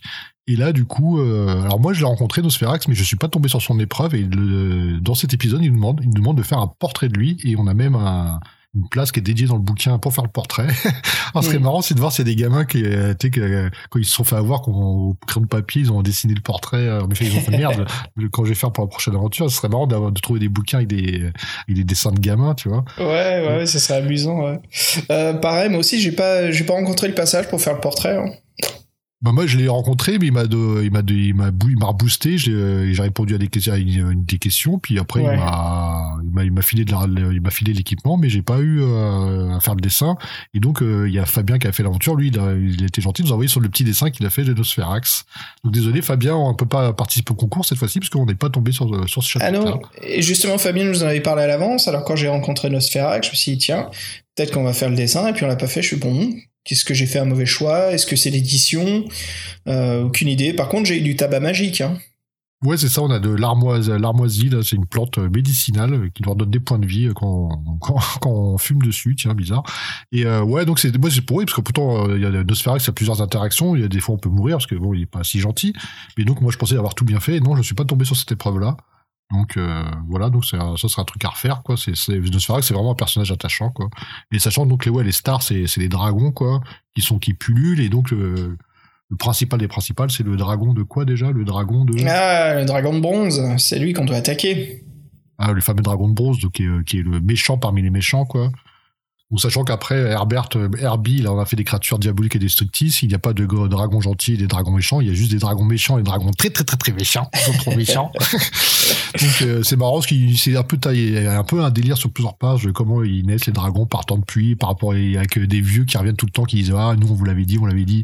Et c'est assez marrant. Ce, là, j'ai, j'ai- là, j'ai trouvé que là, j'ai vu son, son, son- l'art du conteur avec cette espèce Oui. d'intro. Bah oui, justement, comme ça on en parle de l'intro, Fred, comme tu disais, il parlait justement de temps de pluie, il y avait cette euh, plume en fait qui nous installe l'univers où c'est justement c'est Herbie qui est en train de nous conter des histoires de pipe en fait c'est comme une petite mini histoire sur l'univers Pendragon de arthurien euh, que, Herbie nous écrit sur euh, sur l'atmosphère et l'esthétique en fait du, royaume où on va se retrouver Non, c'est assez sympa là. Il, oui, il est un peu parti en délire, mais de façon gentille. C'était plutôt assez trouvé, assez bien trouvé, oui, avec donc ces deux vieux qui disent euh, ça va être la merde, ça va être la merde, ça va être la merde. Et oui, du faut le, euh, sachant que donc pour euh, dans le monde là de, de, Pain Dragon, on pense carrément que les dragons sont sortis de la porte des enfers, quoi.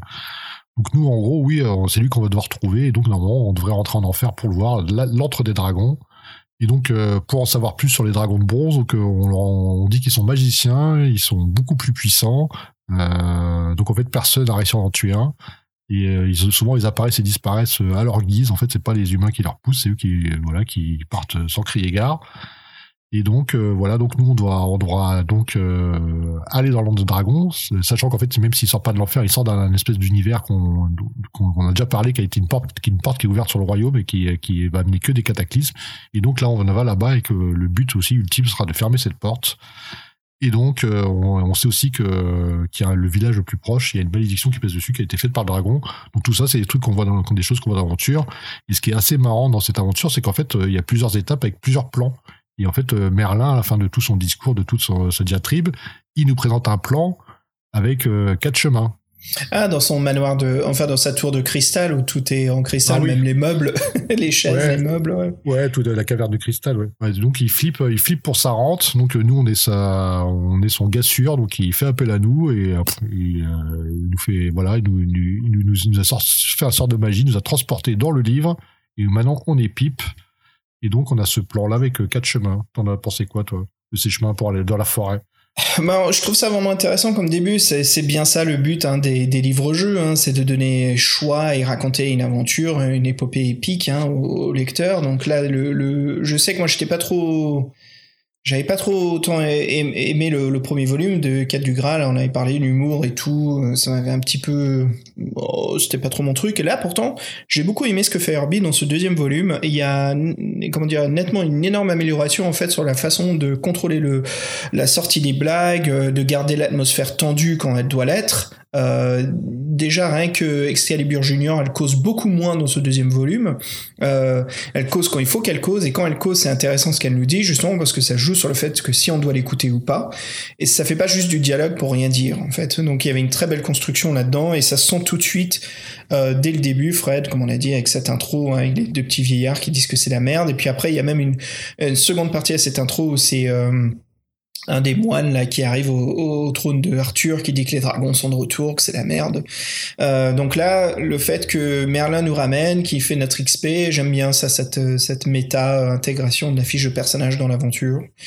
Et le fait qu'on doit choisir, donc voilà, de le chemin qu'on doit prendre à travers la forêt. Euh, c'était assez cool, moi ça m'a plu. Alors, dans la forêt, j'ai rencontré pas mal de choses. Tu veux que je te raconte une ou deux de mes rencontres? Juste pour dire, moi, en sachant qu'il y avait quatre choix, et en fait, je me suis rendu compte qu'on avait trois qui étaient des impasses. Donc, euh, ah, ah, j'ai eu du mal. Alors, le premier choix que j'ai fait, c'était j'ai pris celui qui était tout à gauche, tout, au nord, tout en haut. Ouais, ouais, bon. Désolé, mais c'est un classique, hein. c'est un classique. Fred. ouais, mais c'était, euh, ouais, ouais, ouais, mais euh, t'as pas, t'es passé par, t'as pas eu un fleuve ou un truc dans le genre là? Non, j'ai eu un lapin blanc, euh, ah un chêne druide. J'ai une superbe Et franchement, on, peut en parler vite fait, on fait une aparté là. Mais le nombre d'illustrations qu'il y a dans ce livre est vraiment superbe. Hein. Ah oui, ce que je me suis dit, en plus, il y, a, énormément de cabochons, souvent qui reviennent qu'une seule fois, c'est un peu dommage, il y en a qui sont très bien. Et il y a euh, les, cabochons, en fait, sont. Les cabochons, pardon, excuse-moi de te couper, je vais juste dire, les cabochons, en fait, sont liés à ce qui se passe dans le dialogue, dans l'aventure. C'est pas des cabochons décoratifs, c'est des cabochons à ce qui se passe euh, bah, quand on les rencontre, en fait. C'est comme des mini-illustrations. Bah, le meilleur en fait qu'en plus qui est, qui, est, mis au bon paragraphe c'est le cabochon de la vache. En fait en fait, en fait c'est ça quand euh, Merlin il nous a téléporté en sortant de la carrière on se retrouve euh, à, côté de cette vache là c'est une vache que qu'on connaît c'est notre vache de, de, de, c'est notre vache. Et en fait sur le plan elle apparaît avec les différentes destinations. Et donc à chaque fois qu'il y a un impasse bah, en fait on se retrouve à ce paragraphe là avec la vache. Donc le cabochon est là et, et donc la vache après ils l'ont utilisé celui-ci ils l'ont utilisé quelques fois et on, elle a droit même à un autre cabochon la vache qui est le cabochon oui il y en a une elle est elle est de profil hein, et puis elle nous regarde puis le deuxième, c'est comme si elle nous regarde à travers un buisson. Ouais, bouffe de l'herbe, je sais pas quoi. Bouffe de l'herbe. Donc, ouais, donc euh, c'est assez marrant. Oui, donc euh, sur le plan il y a la vache et donc Merlin savait qu'il y aurait une vache. Le plan il l'a depuis longtemps, mais il savait que la vache serait là. Donc euh, c'est la magie. Et donc moi, oui, donc forcément, moi je me suis dit ça commence bien. Je me suis pris les trois mauvais chemins pour arriver au bon. Et après c'est vrai que dès que t'as le bon chemin, ça va assez vite, parce que tu, tu, tu tombes sur l'espèce de de d'arbre l'arbre de, euh, des druides qui a été frappé par la foudre et euh, autour il y, a, y a, le lapin blanc qui me faisait penser moi celui des Monty Python forcément. Complètement. Mais c'est absolument ça. Tu, tu te souviens combien de, de, points de vie il a le, le lapin? 25 points de vie cet enfoiré. Ouais 25 points de vie. Et il, fait plus des attaques. ouais, il fait, ouais, il fait des attaques de malade je crois plus si, si, te, si, te, si te mords trois fois euh, il faut que tu ailles dans, dans, un endroit spécial je sais plus si c'est lui ou pas. Mais ouais là tu vois un peu le délire et Et ouais, non, c'est sympa. Bon, moi, j'ai fait les mauvais chemins et en fait, je me suis souvent retrouvé avec un devoir traverser un fleuve. Une fois, je l'ai fait avec mes crampons d'escalade, tout ça. Je suis, je, suis mort. Et une fois, donc j'ai euh, j'ai voulu rentrer dans une caverne, je suis mort aussi. Donc euh, je me dis bon, c'est pas bon. Donc, euh, mais bon, voilà. Après, vu le bon chemin, c'est après c'est assez rapide pour aller à la deuxième étape, qui est la qui est la ville. Mmh. Ah bah oui, oui, parce que c'est une, une énorme... Attends, je peux te parler d'un, truc vite fait juste avant, ouais. C'est la rencontre des six moines, alors une excellente illustration aussi bien flippante, hein, tous ces moines qui arrivent, euh, avec euh, un étendard, avec un crâne euh, peint dessus, et, et puis bien sûr une phrase latin, hein, tu te souviens Fred, qui est Ad Victor Spolarum. Je les ai pas rencontrés, moi. J'ai le droit de dire une connerie, parce que en fait, euh, la mise en page était tellement ma fête que tous les dessins, je les avais loupés. Donc souvent, ce que je fais, c'est que quand j'ai fini le truc, bah, je, je, je, regarde tous les pages pour voir les dessins. Et en fait, je me suis rendu compte que tous les dessins, j'avais pas vu les.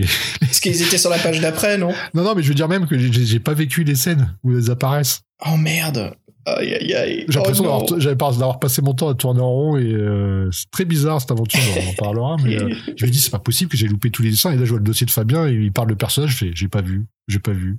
Oh merde. J'ai pas vu. Donc, euh, oui, bah écoute, justement, c'est dommage. Ça va bien que je te dise ça en latin parce que ad victor spolarium, ça veut dire.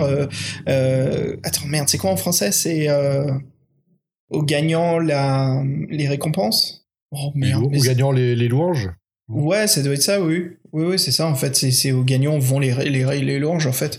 Donc, euh, c'est six moines qu'on peut combattre, hein, si on veut. Voilà, c'est des moines maudits, euh, très morbides, hein, qui, qui nous invitent, voilà, à les rejoindre. Donc, moi, vas-y, je vais pas me laisser faire. Hein. Euh, ils sont présents dans l'abeille, euh, qui sont, enfin, ils sont là depuis une éternité. Alors, c'est un truc bien, bien flippant. par contre, ils sont, voilà, malgré que ce sont des vieux moines en capuche et tout, ils sont très féroces. Ils sont six et euh, voilà, ils vivent dans ce lieu en ruine. Euh, j'aime bien cette atmosphère dans le livre que nous fait Bradan, là, bien bien flippant. Euh, pour dire un peu plus sur l'illustration, on voit leurs bras en fait des bras nus et ils ont l'air d'être des âmes normaux malgré qu'ils ont ce côté chaotique, comment dire, pas chaotique, mais menaçant. Il ressemble, un peu à des Nazgûl, hein, je l'ai vu l'illustration. Ouais, voilà, c'est ça, des Nazgûl, ouais. Euh, voilà, donc si on réussit le combat, hein, si on les attaque tous les six, voilà, en fouillant, on peut trouver un parchemin pour aller euh, à l'antre des dragons. Mais est-ce qu'il indique le bon chemin? Donc voilà, se pose la question, Fred. D'accord. Une bonne récompense. Euh, notre petit lapin blanc, il y a aussi le chêne du druide, on en a causé. Hein. Est-ce que tu as trouvé la grotte cachée? S'il est caché, je l'ai pas trouvé. Oh oui, c'est vrai, merde. Bah écoute, j'ai j'ai trouvé une grotte cachée, voilà, euh, j'ai rencontré des fées en fait qui ont couvert Eugie d'une couche magique qui fera donc plus 10 de dégâts contre les dragons. Ah putain, c'est oui, c'est pas mal ça. Ouais. Alors ce qui est intéressant en fait, c'est que quand on est en train de ramper à travers cette euh, cette grotte qui est cachée, il y a Excalibur Junior qui en fait nous nous prévient, dit Pipe, je le sens pas là, vas-y recule. Il faut sortir d'ici, c'est un piège, c'est un guet-apens, on va se faire on va se trucider, on va mourir.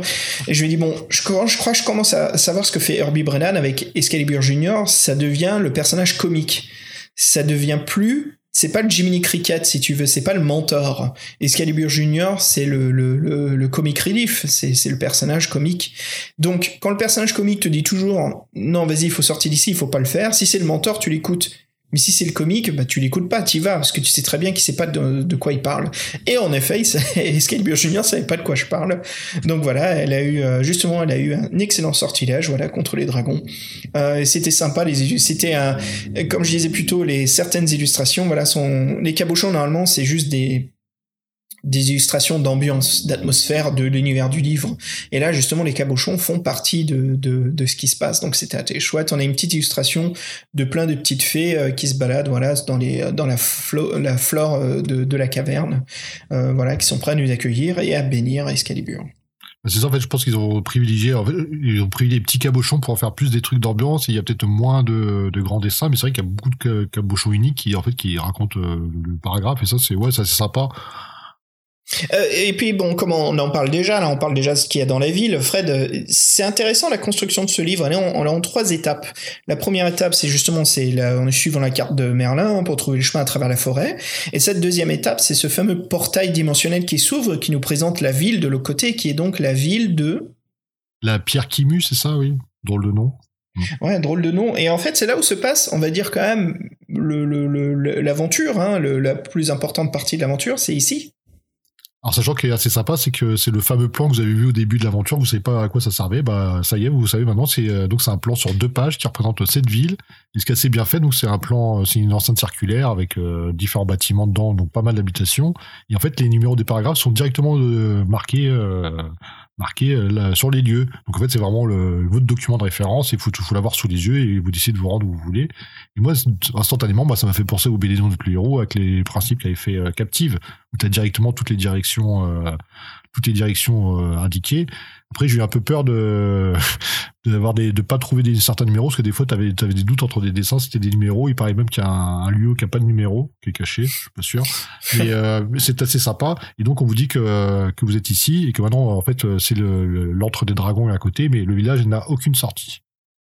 Aïe, aïe, aïe. Et donc, c'est à nous, justement, de trouver euh, la sortie où ça se passe. Alors, il y a pas mal de rencontres, hein, comme a dit euh, le gardien des cides, voilà, les petites fées. Il y, a le... il y a aussi un monstre de pierre. Fred, tu l'as rencontré, lui? Moi, je veux juste euh, faire une petite anecdote assez marrante. Donc, sur le dessin, je crois qu'il y a... il doit y avoir cinq ou six portes, je sais plus. Il y a pas mal. En fait, c'est comme c'est une enceinte circulaire, il y, a, il y a plusieurs portes. Il y en a une, deux, trois. je crois qu'il y a six portes. Bon, je me dis, moi, je cherche la sortie, donc je vais, je vais me rendre à toutes les portes pour, parce qu'il faut un peu ah, franchement des destinations il doit en avoir bien y avoir une trentaine donc il faut un peu procéder par ordre bref pour pas pour pas en oublier bon bref et donc je décide de faire les six portes et en fait à chaque fois ça m'a ramené au même combat oh et, c'était quoi c'était le lutin affamé une espèce ah de et je me dis putain l'enfoiré je me dit c'est pas possible. Première porte lutin affamé. Deuxième porte lutin affamé. Troisième porte lutin affamé. Je fais attends la quatrième porte il va pas me faire le coup. Vas-y lutin affamé. Il y a une porte où c'est pas lui mais en fin de compte, je crois que si tu la prends, en fait, tu te retrouves avec la vache. Donc, euh... tu, tu, te retrouves avec tu te retrouves au tout début de l'aventure. Oh, donc, donc euh, là, ouais, c'est c'est un petit peu hardcore. Euh, là, je me suis dit qu'il était un petit peu pervers quand même, euh, Brennan. Attends, je regarde juste si j'ai pas de conneries que j'ai vraiment, j'ai vraiment noté, ouais. Combat, combat, combat, sortie, mais retour début, combat. oui, donc toutes les sorties, toutes les, toutes les portes, elles amenaient au même ennemi. Donc en fait, c'était la, la, grosse arnaque. Donc j'ai fait ça au début, j'ai fait bon, pas bonne stratégie, quoi. Mm. Ah ça, merde. Oh, bon, moi, moi ça... Et toi, t'es ardu, hein. T'as continué malgré que t'as compris la punition à l'avance, hein. Je me suis dit, je sais pas, tu sais, euh, c'est comme l'histoire. tu sais, je fais voir, ça me rappelle l'histoire du puits là dans Sorcellerie là. Où ça fait, où ça fait une boucle au bout d'un moment, tu t'en rends même plus compte que tu étais en train de te faire. Euh, oh, euh, Steve Jackson, il a ce côté où si tu insistes, Steve, des fois, souvent, ce qui se passe, c'est qu'il y a, il y a, ça paye en fait. Il y a un trésor, il y a quelque chose souvent qui se trouve au bout du tunnel. Herbie, Herbie, je crois qu'il te tape sur la, tête constamment. Arrête, arrête, arrête comme un singe, c'est qui est en train de te mettre des petits coups sur la tête, quoi. C'est bon, stop, stop stop, Et on continue, on insiste, Herbie il dit, mec, j'arrête pas de te dire stop, quoi. bah là, j'avoue, euh, oui, 5 euh, portes, sur les 5 portes, 4 combats et, euh, l'autre, elle te ramène au début de l'aventure. Game over. Game over. Game over. Euh, ici, on parlait un peu des, de, de, de la grande, comment dire, de, des monstres et de, de la lore et les légendes grecques. Fred, parce qu'on a deux monstres ou deux créatures ici qui, viennent du, du, monde grec, justement, qui est donc la Méduse et le Minotaure. Est-ce que tu as rencontré l'un ou l'autre? Oui, j'ai rencontré ces deux-là. C'est tous les eh, autres que j'ai pas rencontrés. De même, ouais. J'ai trouvé ça. Alors, on garde le Minotaur après parce que j'ai trouvé ça très très intéressant et très différent de, de ce qu'on pouvait attendre. Mais la méduse, euh, assez balèze, qu'on la retrouve dans une salle cachée où justement il y a des. C'est un, un, comment dire, un volt, c'est un coffre-fort qui est rempli d'une fortune incroyable. Euh, et puis elle est très très balèze à attaquer. Hein.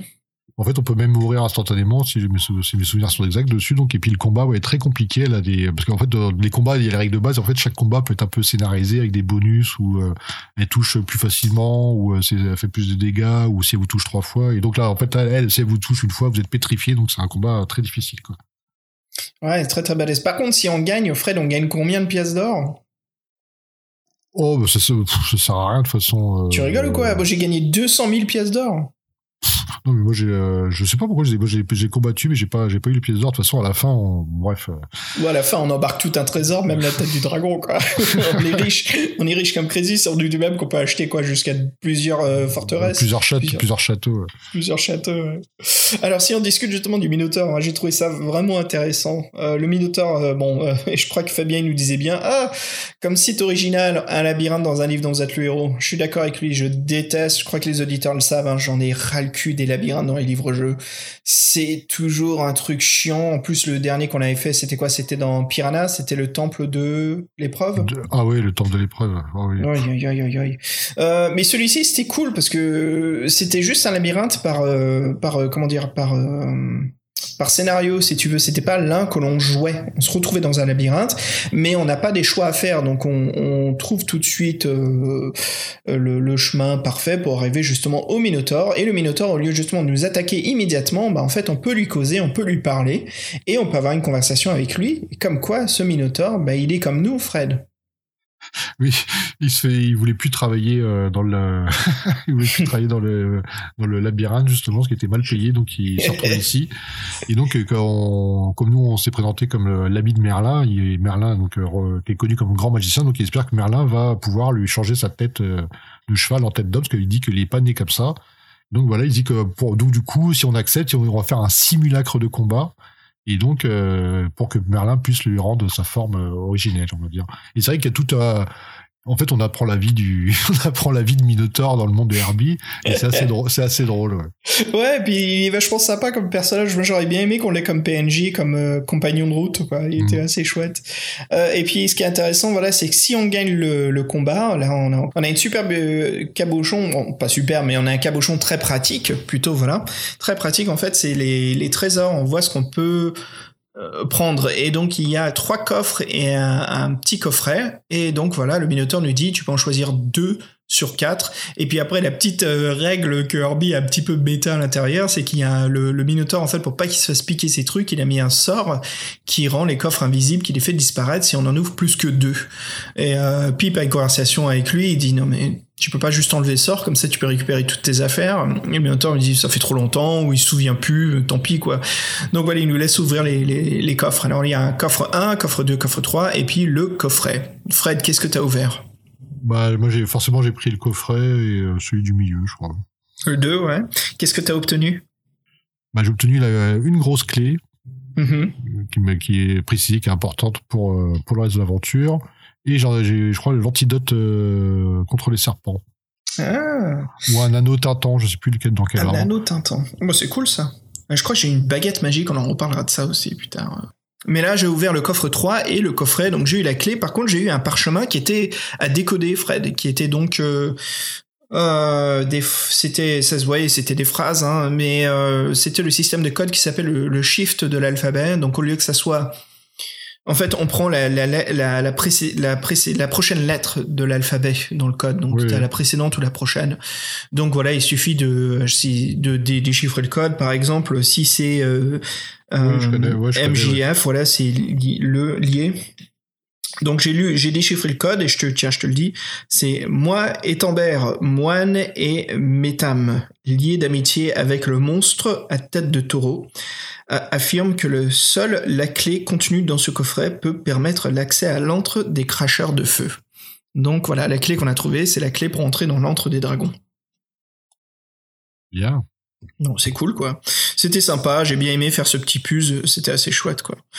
Euh, et puis ça nous amène, euh, si on commence, bah, si on commence à parler justement de, ce- ce- de cette dernière étape, donc le, troisième chapitre, hein, où justement on va dans un bâtiment qui est brûlé, on passe à travers les décombres et puis euh, en poussant les portes et en poussant un peu tout avant que ça s'écroule sur nous, on trouve donc une grotte cachée, tout un autre, même un autre univers, un autre monde, une sorte de vallée de dragons. Enfin, une vallée euh, euh, qui est un peu brûlée et consommée par les dragons.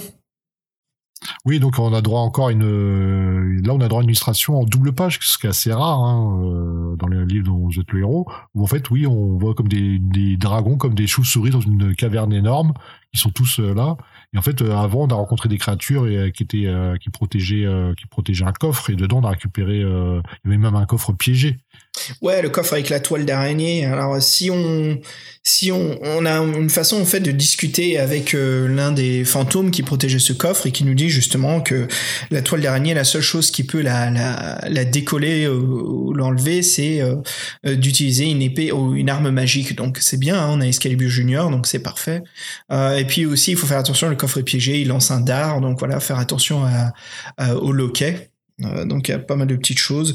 Fred, il y a aussi une créature. euh, il y avait des choses intéressantes. Il y avait une grosse grosse créature énorme, une sorte de poulpe tentaculeux, je sais pas quoi, comment il décrivait ça, une sorte de grosse créature bien menaçante qui, qui protégeait justement l'antre des dragons. Et puis celle que je te disais juste avant, c'est une créature, un monstre des ténèbres. En fait, c'est du foreshadowing, quoi. C'est du, euh, c'est ce qui va se passer dans les prochains volumes euh, de, de la quête du Graal. Donc j'ai bien aimé ce petit combat, qui est en fait un combat qui annonce la suite, le troisième volume.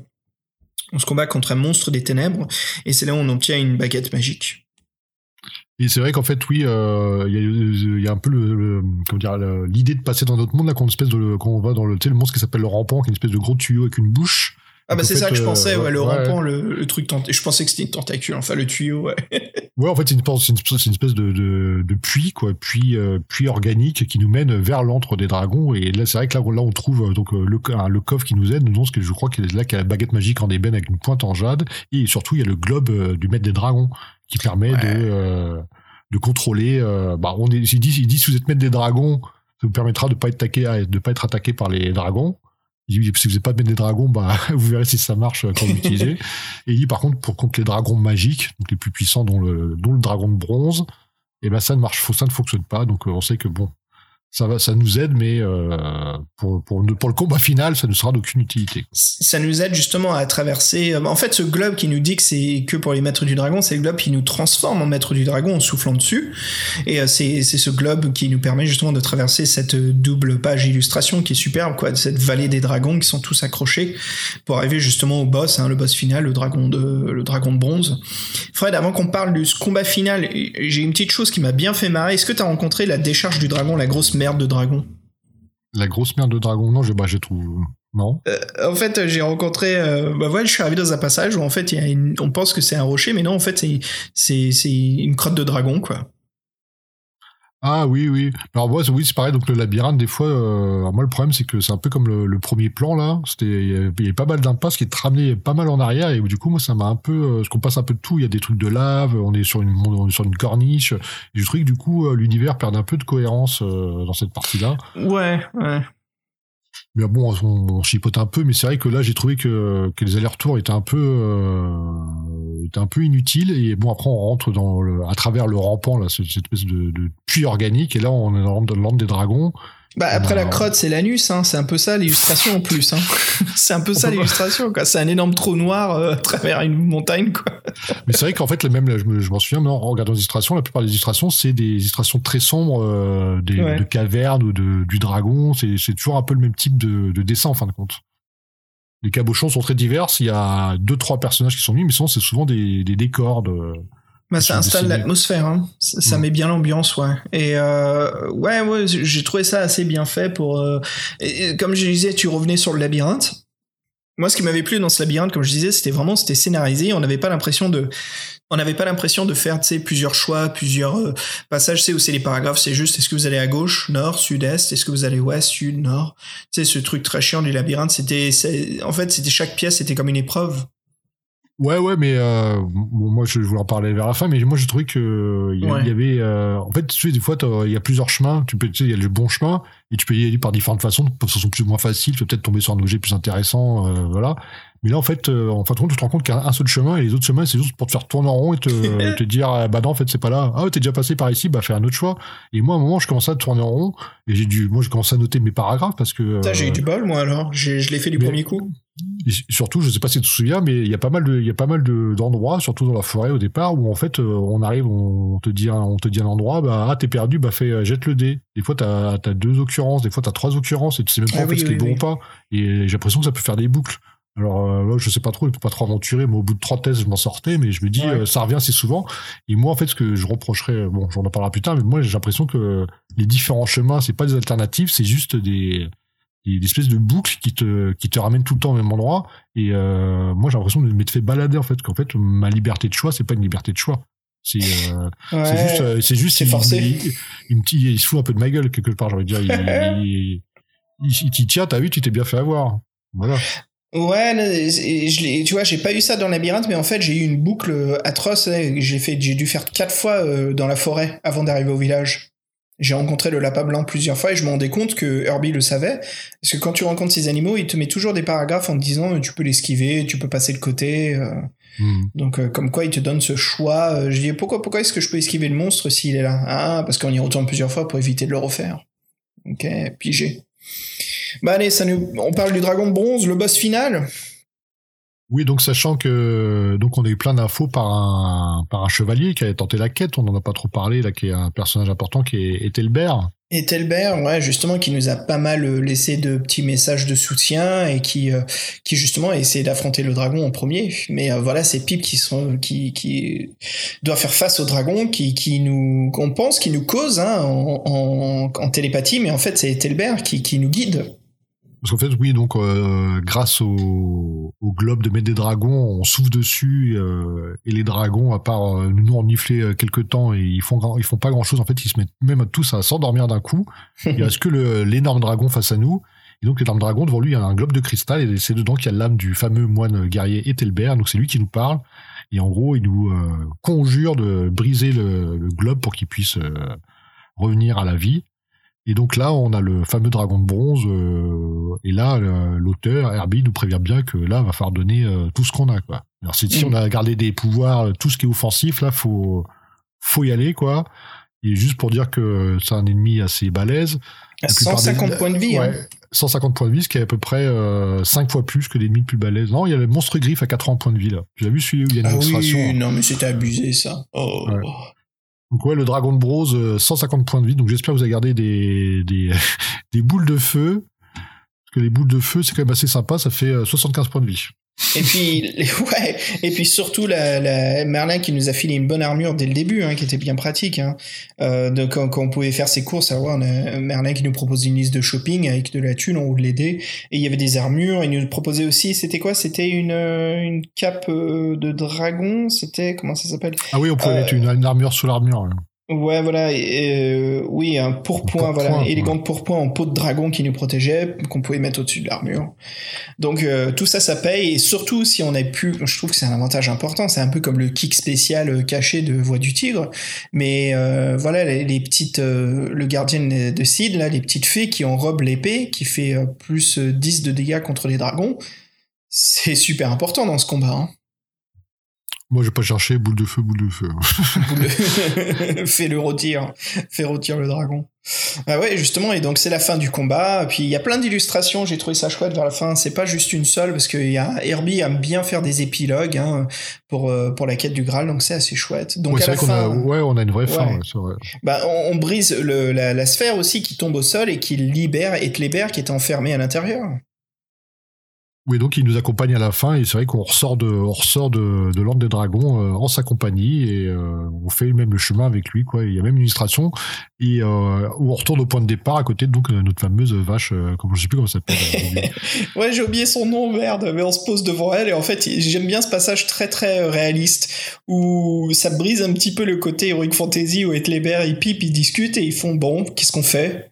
Bah, je sais pas, on va peut-être attendre que Merlin nous appelle. Ok. Et ils se posent sur, euh, sur, un, sur un banc et puis euh, ils posent leur trésor. Alors les 200 000 pièces, tout le l'or, tu sens ils ont piqué plein de trucs de la forteresse. Ils Bon, ont fait, coupé la tête du dragon de bronze. Ouais, c'est notre personnage qui a insisté parce que lui, le moine, il s'en foutait, mais c'est nous fait non. La dernière fois, la dernière aventure, on était avec un trésor, on se l'est fait souffler par notre bully, euh, bully Oui. d'adolescence, là. Là, on a dit, non, cette fois-ci, il n'y a pas moyen, euh, on a ramené, euh, on a ramené une, belle quantité, on est riche comme Crésus. Et donc, oui, et donc Merlin, euh, il était dans son atelier en cristal, là, et il était en train de faire deux, trois conneries, et, euh, heureusement, il, a- est tombé sur sa boule de cristal, il nous voit, et donc, en fait, c'est le, Ouais, c'est quoi. sympa, parce que c'est un point de vue subjectif, donc c'est chouette quand on voit le, on voit ce que Merlin voit à travers la boule et on voit donc Pip et Ethelbert assis. Fred, il y avait un truc moi qui me manquait dans ce, dans cette fin, ces petits épilogues, hein, c'est euh, le bully, le, le retour du, du bully qui nous emmerde et justement comme Pip a gagné l'expérience, là il pouvait se lever et se défendre et j'étais très très déçu qu'on n'avait pas cette euh, ce karma en fait, qu'on n'ait pas pu avoir ce moment-là dans Ouais, on, l'aventure. est, on est passé au-dessus de ça. Ouais, mais c'est simple. Peut-être, tu vois, il y avait nos façons de le faire. On n'est pas obligé de le fracasser, mais il suffit qu'on lève les yeux, euh, tu sais, qu'on le regarde et le bully comprend tout de suite. fait, oh merde, pipi, il a pris du niveau, quoi. oui, bah tu vois, là, c'est une tête de bronze, connard, qui est par terre. Tu vois, on a coupé la tête du dragon. Alors barre-toi. Et, ouais, et puis après, euh, deuxième, euh, deuxième épilogue, donc épilogue bis, où on est à la cour d'Arthur avec Merlin et qu'on parle justement de faire un énorme banquet, qui aura plein de, de célébrations, mais comme d'habitude, Merlin aime bien nous couper la, la, la fête euh, rapidement hein, en nous disant ben, c'est pas la fin, mon petit, car euh, la porte des ténèbres est ouverte et on a besoin de toi pour la refermer. Mais ça me fait penser à l'épilogue du dernier épisode où Merlin il a rejoint en cachette son amoureuse, qui était, la fait, qui était Ouais, Morgane, non? Morgane, ouais. Donc il y a un complot qui se trame, dont Merlin est, euh, est un pion sûrement, mais donc euh, ouais c'est marrant. Mais euh, donc moi je pensais que ça allait revenir ce truc-là sur Merlin, mais non là il est vraiment euh, c'est la fête. on, on est un héros maintenant, on doit avoir fermé la porte des ténèbres. Ouais. Donc on est un peu, on est le Conan sur la couverture de la première édition. L'aventurier. Conan, l'aventurier. Aventurier. C'est quoi en français C'est héros? Enfin, ouais, je sais, je sais, je sais. Je fais une tangente, mais c'est la fin du podcast, merde. voilà. Écoute, Fred, allez, on, on fait notre critique. Qu'est-ce que, qu'est-ce qu'on en pense de cette grande aventure, quand même, de 4 du Graal, volume 2, l'antre des dragons? Fred, je te laisse la parole. Dis-moi tout. Ouais, ça sera, ça sera sûrement plus court. Je plaisante. bah, moi j'étais euh, enchanté par le ton, on va dire. Sur la première, comme toi, le premier livre, j'étais un peu, euh, un peu déçu. Je, je trouvais que ça s'adressait trop aux gamins. euh, ça me, j'étais, ça me, passait un peu au-dessus. Là, j'ai trouvé que c'était plus fin, euh, distillé, euh, distillé plus parcimonieusement, parcimonieusement, pardon. Et du coup, euh, ça m'a pas du tout gêné. J'ai même trouvé ça sympa. Merlin, c'est vraiment un personnage attachant, hein, un peu foufou, mais euh, assez marrant, une sorte de, de géo trouve tout, tout fou. Et, euh, et j'ai trouvé le combat, le, le côté épique de l'aventure. J'avais pas forcément, parce que là, pour l'instant, quête du Graal, je, je comprends pas le titre, hein, mais parce que le Graal, on en parle, on en parle jamais. Et euh, ça, justement, ça sera peut-être euh, pour les prochains, pour les prochaines aventures. Ça devrait être la quête Pendragon. La quête Pendragon. Ouais, non, c'est. euh, En plus, c'est vrai que bon, en fait, le, en fin de compte, le monde de- le- du roi Arthur, on l'utilise pas trop, à part en intro pour dire deux trois conneries que les chevaliers, c'est des, c'est des pleutres et tout ça. Mais ouais, c'est c'est vraiment de l'heroic fantasy en fin de compte. Euh, donc ouais, j'étais content de retrouver le personnage, de retrouver mon équipement. C'est sympa d'avoir de, la continuité dans son équipement. Donc là, on commence un peu à être euh, le mec avec euh, trois sacs à dos remplis à rabord, mais c'est pas grave. Et donc le côté épique, j'ai bien aimé le système des plans. Je trouvais que c'était sympa, que c'était immersif. Euh, par contre, donc avec beaucoup d'impact. Et moi, je voudrais savoir, on n'a pas trop parlé du village, mais je pense qu'il doit y avoir euh, pas mal de trucs à faire. Au moment, je suis on tombe pas mal sur des combats, on tombe sur Nosferax. Il faut essayer, faut rentrer dans la tour de guet en ruine pour trouver le chemin euh, vers les montagnes. Mais toi, t'as pas, t'as pas un truc qui t'a, qui t'a marqué dans ce village-là, par ça, non?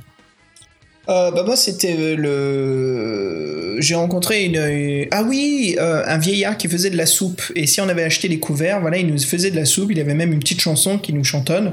Et si on boit la soupe ça récupère des points de vie. Mais il nous faut les couverts en fait. Il faut la boire sur place et on peut revenir quand on veut pour en boire plus. Ah, moi, je suis Ouais. tombé sur le, sur le, ouais, sur le fossoyeur qui était Yves, qui était tombé dans sa tombe, là, qui, nous- qui nous donne pas mal d'infos. Sur cette ah je connais pas ça. Ouais, ouais. Ouais, ça c'était sympa, ouais.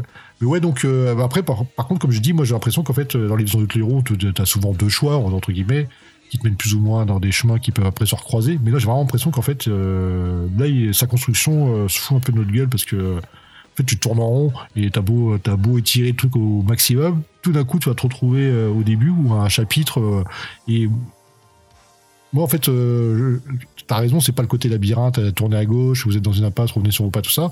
Mais moi, j'ai quand même trouvé que, en fait, l'architecture, elle était un peu artificielle et c'était un peu pour, euh, pour meubler. Euh, en fait, qu'il n'y a pas de vraie alternative à, l'aventure elle-même. Après, si, tu t'égares dans les bons endroits, ouais, tu vas, tu vas, tu vas trouver plein de trucs. Mais moi, ouais, j'ai l'impression d'avoir, d'avoir été baladé, en fait. Il y a beaucoup d'endroits, en fait, t'as aucune destinée sur tes, sur ce que tu fais. On te dit juste, bah, fais des dés, fais des jets de dés. Après, ce qui est sympa, c'est te disent juste euh, quels sont les résultats positifs ou négatifs. Parce que au début, il le fait pas. Donc euh, bon, euh, on sait bien, des fois tu fais des GD, on te dit t'es mort, bon tu préfères, avoir regardé la page pour savoir, pour retourner en arrière. Et moi j'ai vraiment l'impression que autant j'ai aimé l'aventure, j'ai trouvé qu'il y avait un côté épique, j'ai trouvé que les situations étaient truculentes. Par contre l'architect- l'architecture m'a gonflé. L'architecture du bouquin m'a gonflé. Bah, pas autant que, que ce qu'on a pu voir avec les trucs qui sont vraiment rigides, mais j'ai trouvé que c'était en fait c'était un peu artificiel. Et après, ouais, ce qui était sympa, c'est la profusion de dessins qui permet toujours de mettre dans l'ambiance. Et euh, moi, j'ai passé euh, l'un dans l'autre une bien meilleure aventure que le premier épisode, ça c'est sûr. Je te suis beaucoup là-dessus, Fred, pour donner mon opinion. Euh, ouais, la première, j'en ai parlé plus tôt. La première, c'est c'est un peu plus enfantin, il y a un peu trop d'humour, ça se prend pas autant au sérieux, c'est très relâché côté épique, hein, et là c'est tout le contraire, je trouve que Herbie il nous livre en fait un deuxième volume très très intéressant avec euh, une mise en jeu beaucoup plus intimidante pour Pip. Et en même temps Pip même moins pour un petit gamin ou quelqu'un qui se fait taper dessus. C'est déjà un guerrier, il est reconnu, euh, il a beaucoup plus de respect que dans les précédents que dans le précédent volume. Euh, L'aventure est assez impressionnante. Ce que j'ai pas aimé en fait, c'est la construction. Euh, c'est ces trois chapitres en fait où c'est le chemin pour aller au village, le village lui-même qui, qui, a quand même un énorme parcours d'enquête, et puis la grotte du dragon. En fait, j'ai bien aimé le début et la fin, mais le village malgré que j'aime beaucoup l'idée, je trouve que ça manque de structure parce que je savais pas où aller. Donc à chaque fois, je me baladais dans des maisons. C'était un peu euh, la surprise. On peut se servir de la carte visuellement. On voit qu'il y a un bâtiment brûlé, donc brûlé dragon qu'il a peut-être brûlé. Donc bref, il y avait, euh, j'ai eu comme une, courbe si tu veux où j'étais euh, sympa, puis après c'était un petit peu, oh, c'est pas que je m'ennuie, mais j'étais un petit peu plus déçu. Mais dès qu'on arrive dans la caverne des dragons à la fin, j'étais à fond dedans, hein, j'ai trouvé que c'était vraiment super. Et comme je disais encore une fois, vraiment le, ton de cette deuxième de cette deuxième épisode de, des aventures de Pip hein, est vraiment chouette. Excalibur Junior se calme beaucoup plus. On a plus cet humour qui fait surface constamment. C'est très sérieux. En fait, c'est bien géré. C'est un peu comme l'humour de Star Wars. C'est le petit robot qui arrive devant Chewie. Chewie crie, il s'en va. Voilà. C'est l'humour qui est bien géré, qui est pas euh, n'importe où à, à, tout moment. Et euh, c'est chouette, quoi. Franchement. Et je sais que pas mal d'auditeurs m'avaient dit Xav, sois patient, ça va changer. C'est le premier volume, tu verras. Et, merci aux auditeurs. En effet, quoi. Je, je gardais ça en arrière de tête. Je voulais pas trop être trop subjectif. Mais euh, j'ai passé un très très bon moment après pour être objectif. Euh, c'est une très bonne aventure. Je dirais que c'est c'est un peu si, si on doit donner un livre dont vous êtes le héros qui, qui, représente la grande aventure, mais en même temps qui montre que la construction des livres peut être pénible des fois, comment ils sont faits, euh, mais en même temps on peut s'amuser. Je trouve que c'est un très bon exemple. Ce livre a une belle variété de, de, se faire chier des fois dans les labyrinthes, mais en même temps que ça paye, tu vois, il y a des grandes récompenses, il y a de l'amusement, euh, les règles qui sont très méta, ou c'est Merlin qui nous les raconte, je trouve que c'est une superbe initiation, plein d'illustrations, et comme quoi le fait de pas avoir 400 paragraphes ne réduit pas euh, la, la, la, longueur de l'aventure, là il y en avait que 160, 160, euh... c'était combien qu'on en avait? 160, 170, 170, 170, ouais, pile poil, et bah, comme quoi j'avais l'impression de lire une aventure à 400 paragraphes. Hein. Donc, ça c'est euh... vrai, oui, t'as pas l'impression que l'histoire, l'aventure est courte, c'est vrai que c'est un bon point. C'est vrai que l'idée du l'idée du village est assez assez bien vue parce qu'en fait t'as carrément un plan avec les trucs dessus, le mec il gagne beaucoup de temps en faisant ça, c'est ça ouais, bien vu. C'est bien euh, vu. Je, et je ça sais me pas manque, après. Ça... Comme je te dis, après l'impression, j'ai- excuse-moi, j'ai l'impression qu'en fait il y a beaucoup de trucs qui doivent ramener aux mêmes choses. Je, je pense que si tu fais toutes les maisons, là, toutes les maisons individuelles, à mon avis, il y a sûrement des trucs que, que tu dois refaire J'en ai, ou- ai fait pas mal, ouais. Et ouais, à chaque fois tu retournes au village, quoi. Mais ce qui, moi, ce que j'aurais bien aimé, c'est avoir un peu plus une intrigue dans ce village. Pourquoi on est là? Qu'est-ce qu'on doit faire? Tu vois, un peu plus une raison. Je sais qu'on doit en ressortir. Ou est-ce que c'est ça? Ou est-ce que j'ai juste mal lu le texte que c'était un piège? Ce village, en fait, c'est une prison euh, de répétition et c'est à nous d'en sortir. Mais je trouvais que ce moment-là, j'étais un peu paumé. Je me dis, qu'est-ce que je fous là Pourquoi je suis pas dans l'antre des dragons et puis oh d'accord en fait c'est ce qui amène à l'antre des dragons peut-être c'est pour ça que ouais, tu sais que moi je flippais parce que je me suis dit avec ma chance légendaire, ça va être le dernier choix qui va être. euh, Oh non. Ça, je, me- je me suis dit, je vais taper tous les trucs. Non, mais en fait, ce que j'ai fait, moi j'ai fait toutes les sorties. Après, j'ai fait tous les bâtiments spéciaux. Et en faisant Ouais. un bâtiment spécial, bah, j'ai trouvé la tour de guet, là, j'ai trouvé le truc. Mais je me suis pas je me suis dit, si je commence à faire toutes les baraques, j'ai pas fini, quoi. mec t'es où t'es à la plage là? Non, tu sais qu'il y a des mouettes à côté de chez moi, là. Ah oui, c'est tranquille, À côté, à côté du parc de Chemont, il y a des mouettes. Ah, ouais, c'est pénard, sympa. Excuse-moi, mais tu t'entends pas. Je, je te croyais sur la plage avec ton, ton laptop et ton micro, quoi. Bah, ça serait bien, mais c'est pas le cas. Ah, on en revient, quoi. Bah écoute, ouais, moi j'ai. Voilà, donc euh, mon avis, c'est vraiment chouette. C'est une belle aventure, très sympa. euh, voilà, avec tous les problèmes qu'on peut retrouver des livres dans héros, mais aussi tous les, tous les bons avantages et euh, l'aventure fantastique que l'on peut avoir. C'est un excellent exemple. Et Herbie qui, voilà, qui a de la plume, qui. Euh, toujours qui nous qui nous euh, comment dire qui nous déçoit pas dès qu'il se met justement à raconter et métamorphoser l'univers c'est toujours très très chouette à lire donc j'aime bien cette technique-là, voilà, d'avoir des paragraphes beaucoup plus lents, des fois d'une page ou deux. Tant que ça raconte une histoire, ça fait plaisir. Euh, et donc voilà, bah écoute, moi je le note euh, 4 dragons. euh, ouais, allez, allez, 4 dragons de, de bronze sur, euh, sur 5. Bah, C'était mieux que la moyenne, c'était amusant. Ouais. C'était chouette.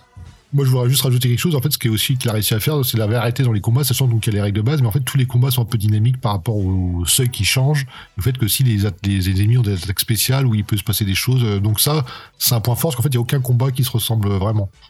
Il y a, il y a Ouais, comme tu fais une, une ouais, c'est vrai que ça, ça, change beaucoup. Et comme tu fais une aparté, j'en profite pour faire une autre. Tiens, Fred, il y a un truc Ok, voilà, un, un, truc qui me fait chier dans, dans, ce livre, Derby, c'est que quand il commence les paragraphes, il te donne tout de suite les possibilités, les sorties, les issues, et après il te raconte ce qui se passe. Ah oui, ça il le fait deux, trois fois, ouais. Et des fois, ça, du coup, c'est un peu plus euh, nébuleux.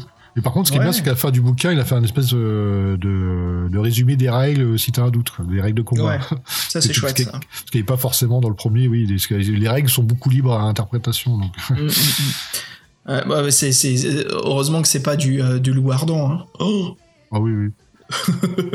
Donc voilà, toi tu notes combien de dragons de bronze, toi? Bah franchement, moi je partageais parce que j'ai vécu une bonne aventure, mais euh, je reste comme beaucoup sur ma fin pour différentes raisons et moi je peux pas, je mets un bon 3 mais je peux pas lui mettre 4. Euh, Genre, si je pouvais, je mettrais 3 sur 5. Puis des notes sur 5. De toute façon, comme on a dit, les aventures, on n'est pas sérieux là-dessus, c'est juste pour s'éclater. Hein. Mais euh, voilà ce qu'on a pensé. Bah, c'était une aventure assez chouette, c'était une très bonne lecture, c'était très amusant. Et ça nous donne envie justement de lire la nouvelle édition hein, avec l'illustration de, de, avec l'illustration de Didier Nguyen, justement, de, de voir cette mise à jour, toutes ces corrections qui, qui ont été euh, laissées euh, par Folio Junior. Hein. Fred, ça nous amène à la fin du podcast? Déjà? Bah ouais. Déjà, c'est un truc de ouf. On est quoi à deux heures, quelque chose hein euh, Voilà, on arrive à la fin. Presque deux heures. Écoute, euh, je crois que t'as un morceau euh, peinard qui va nous faire euh, monter à bord d'un dragon, non?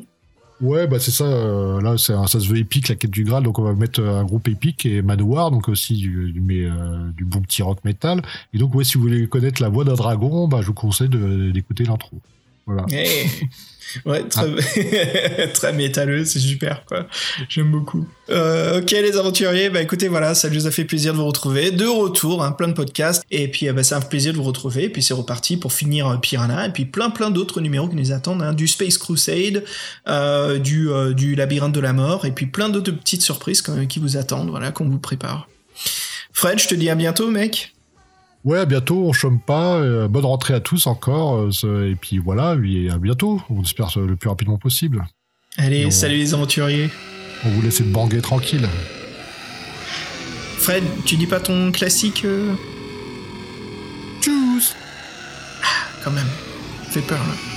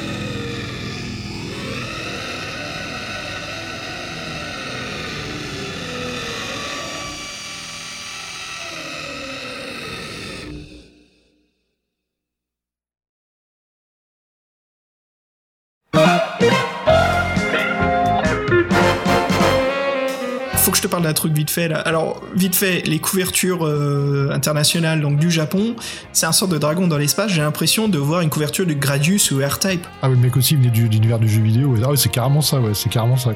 C'est le boss de fin de Gradius, quoi. C'est carrément les couvertures de la, la Nintendo, quoi, de Konami.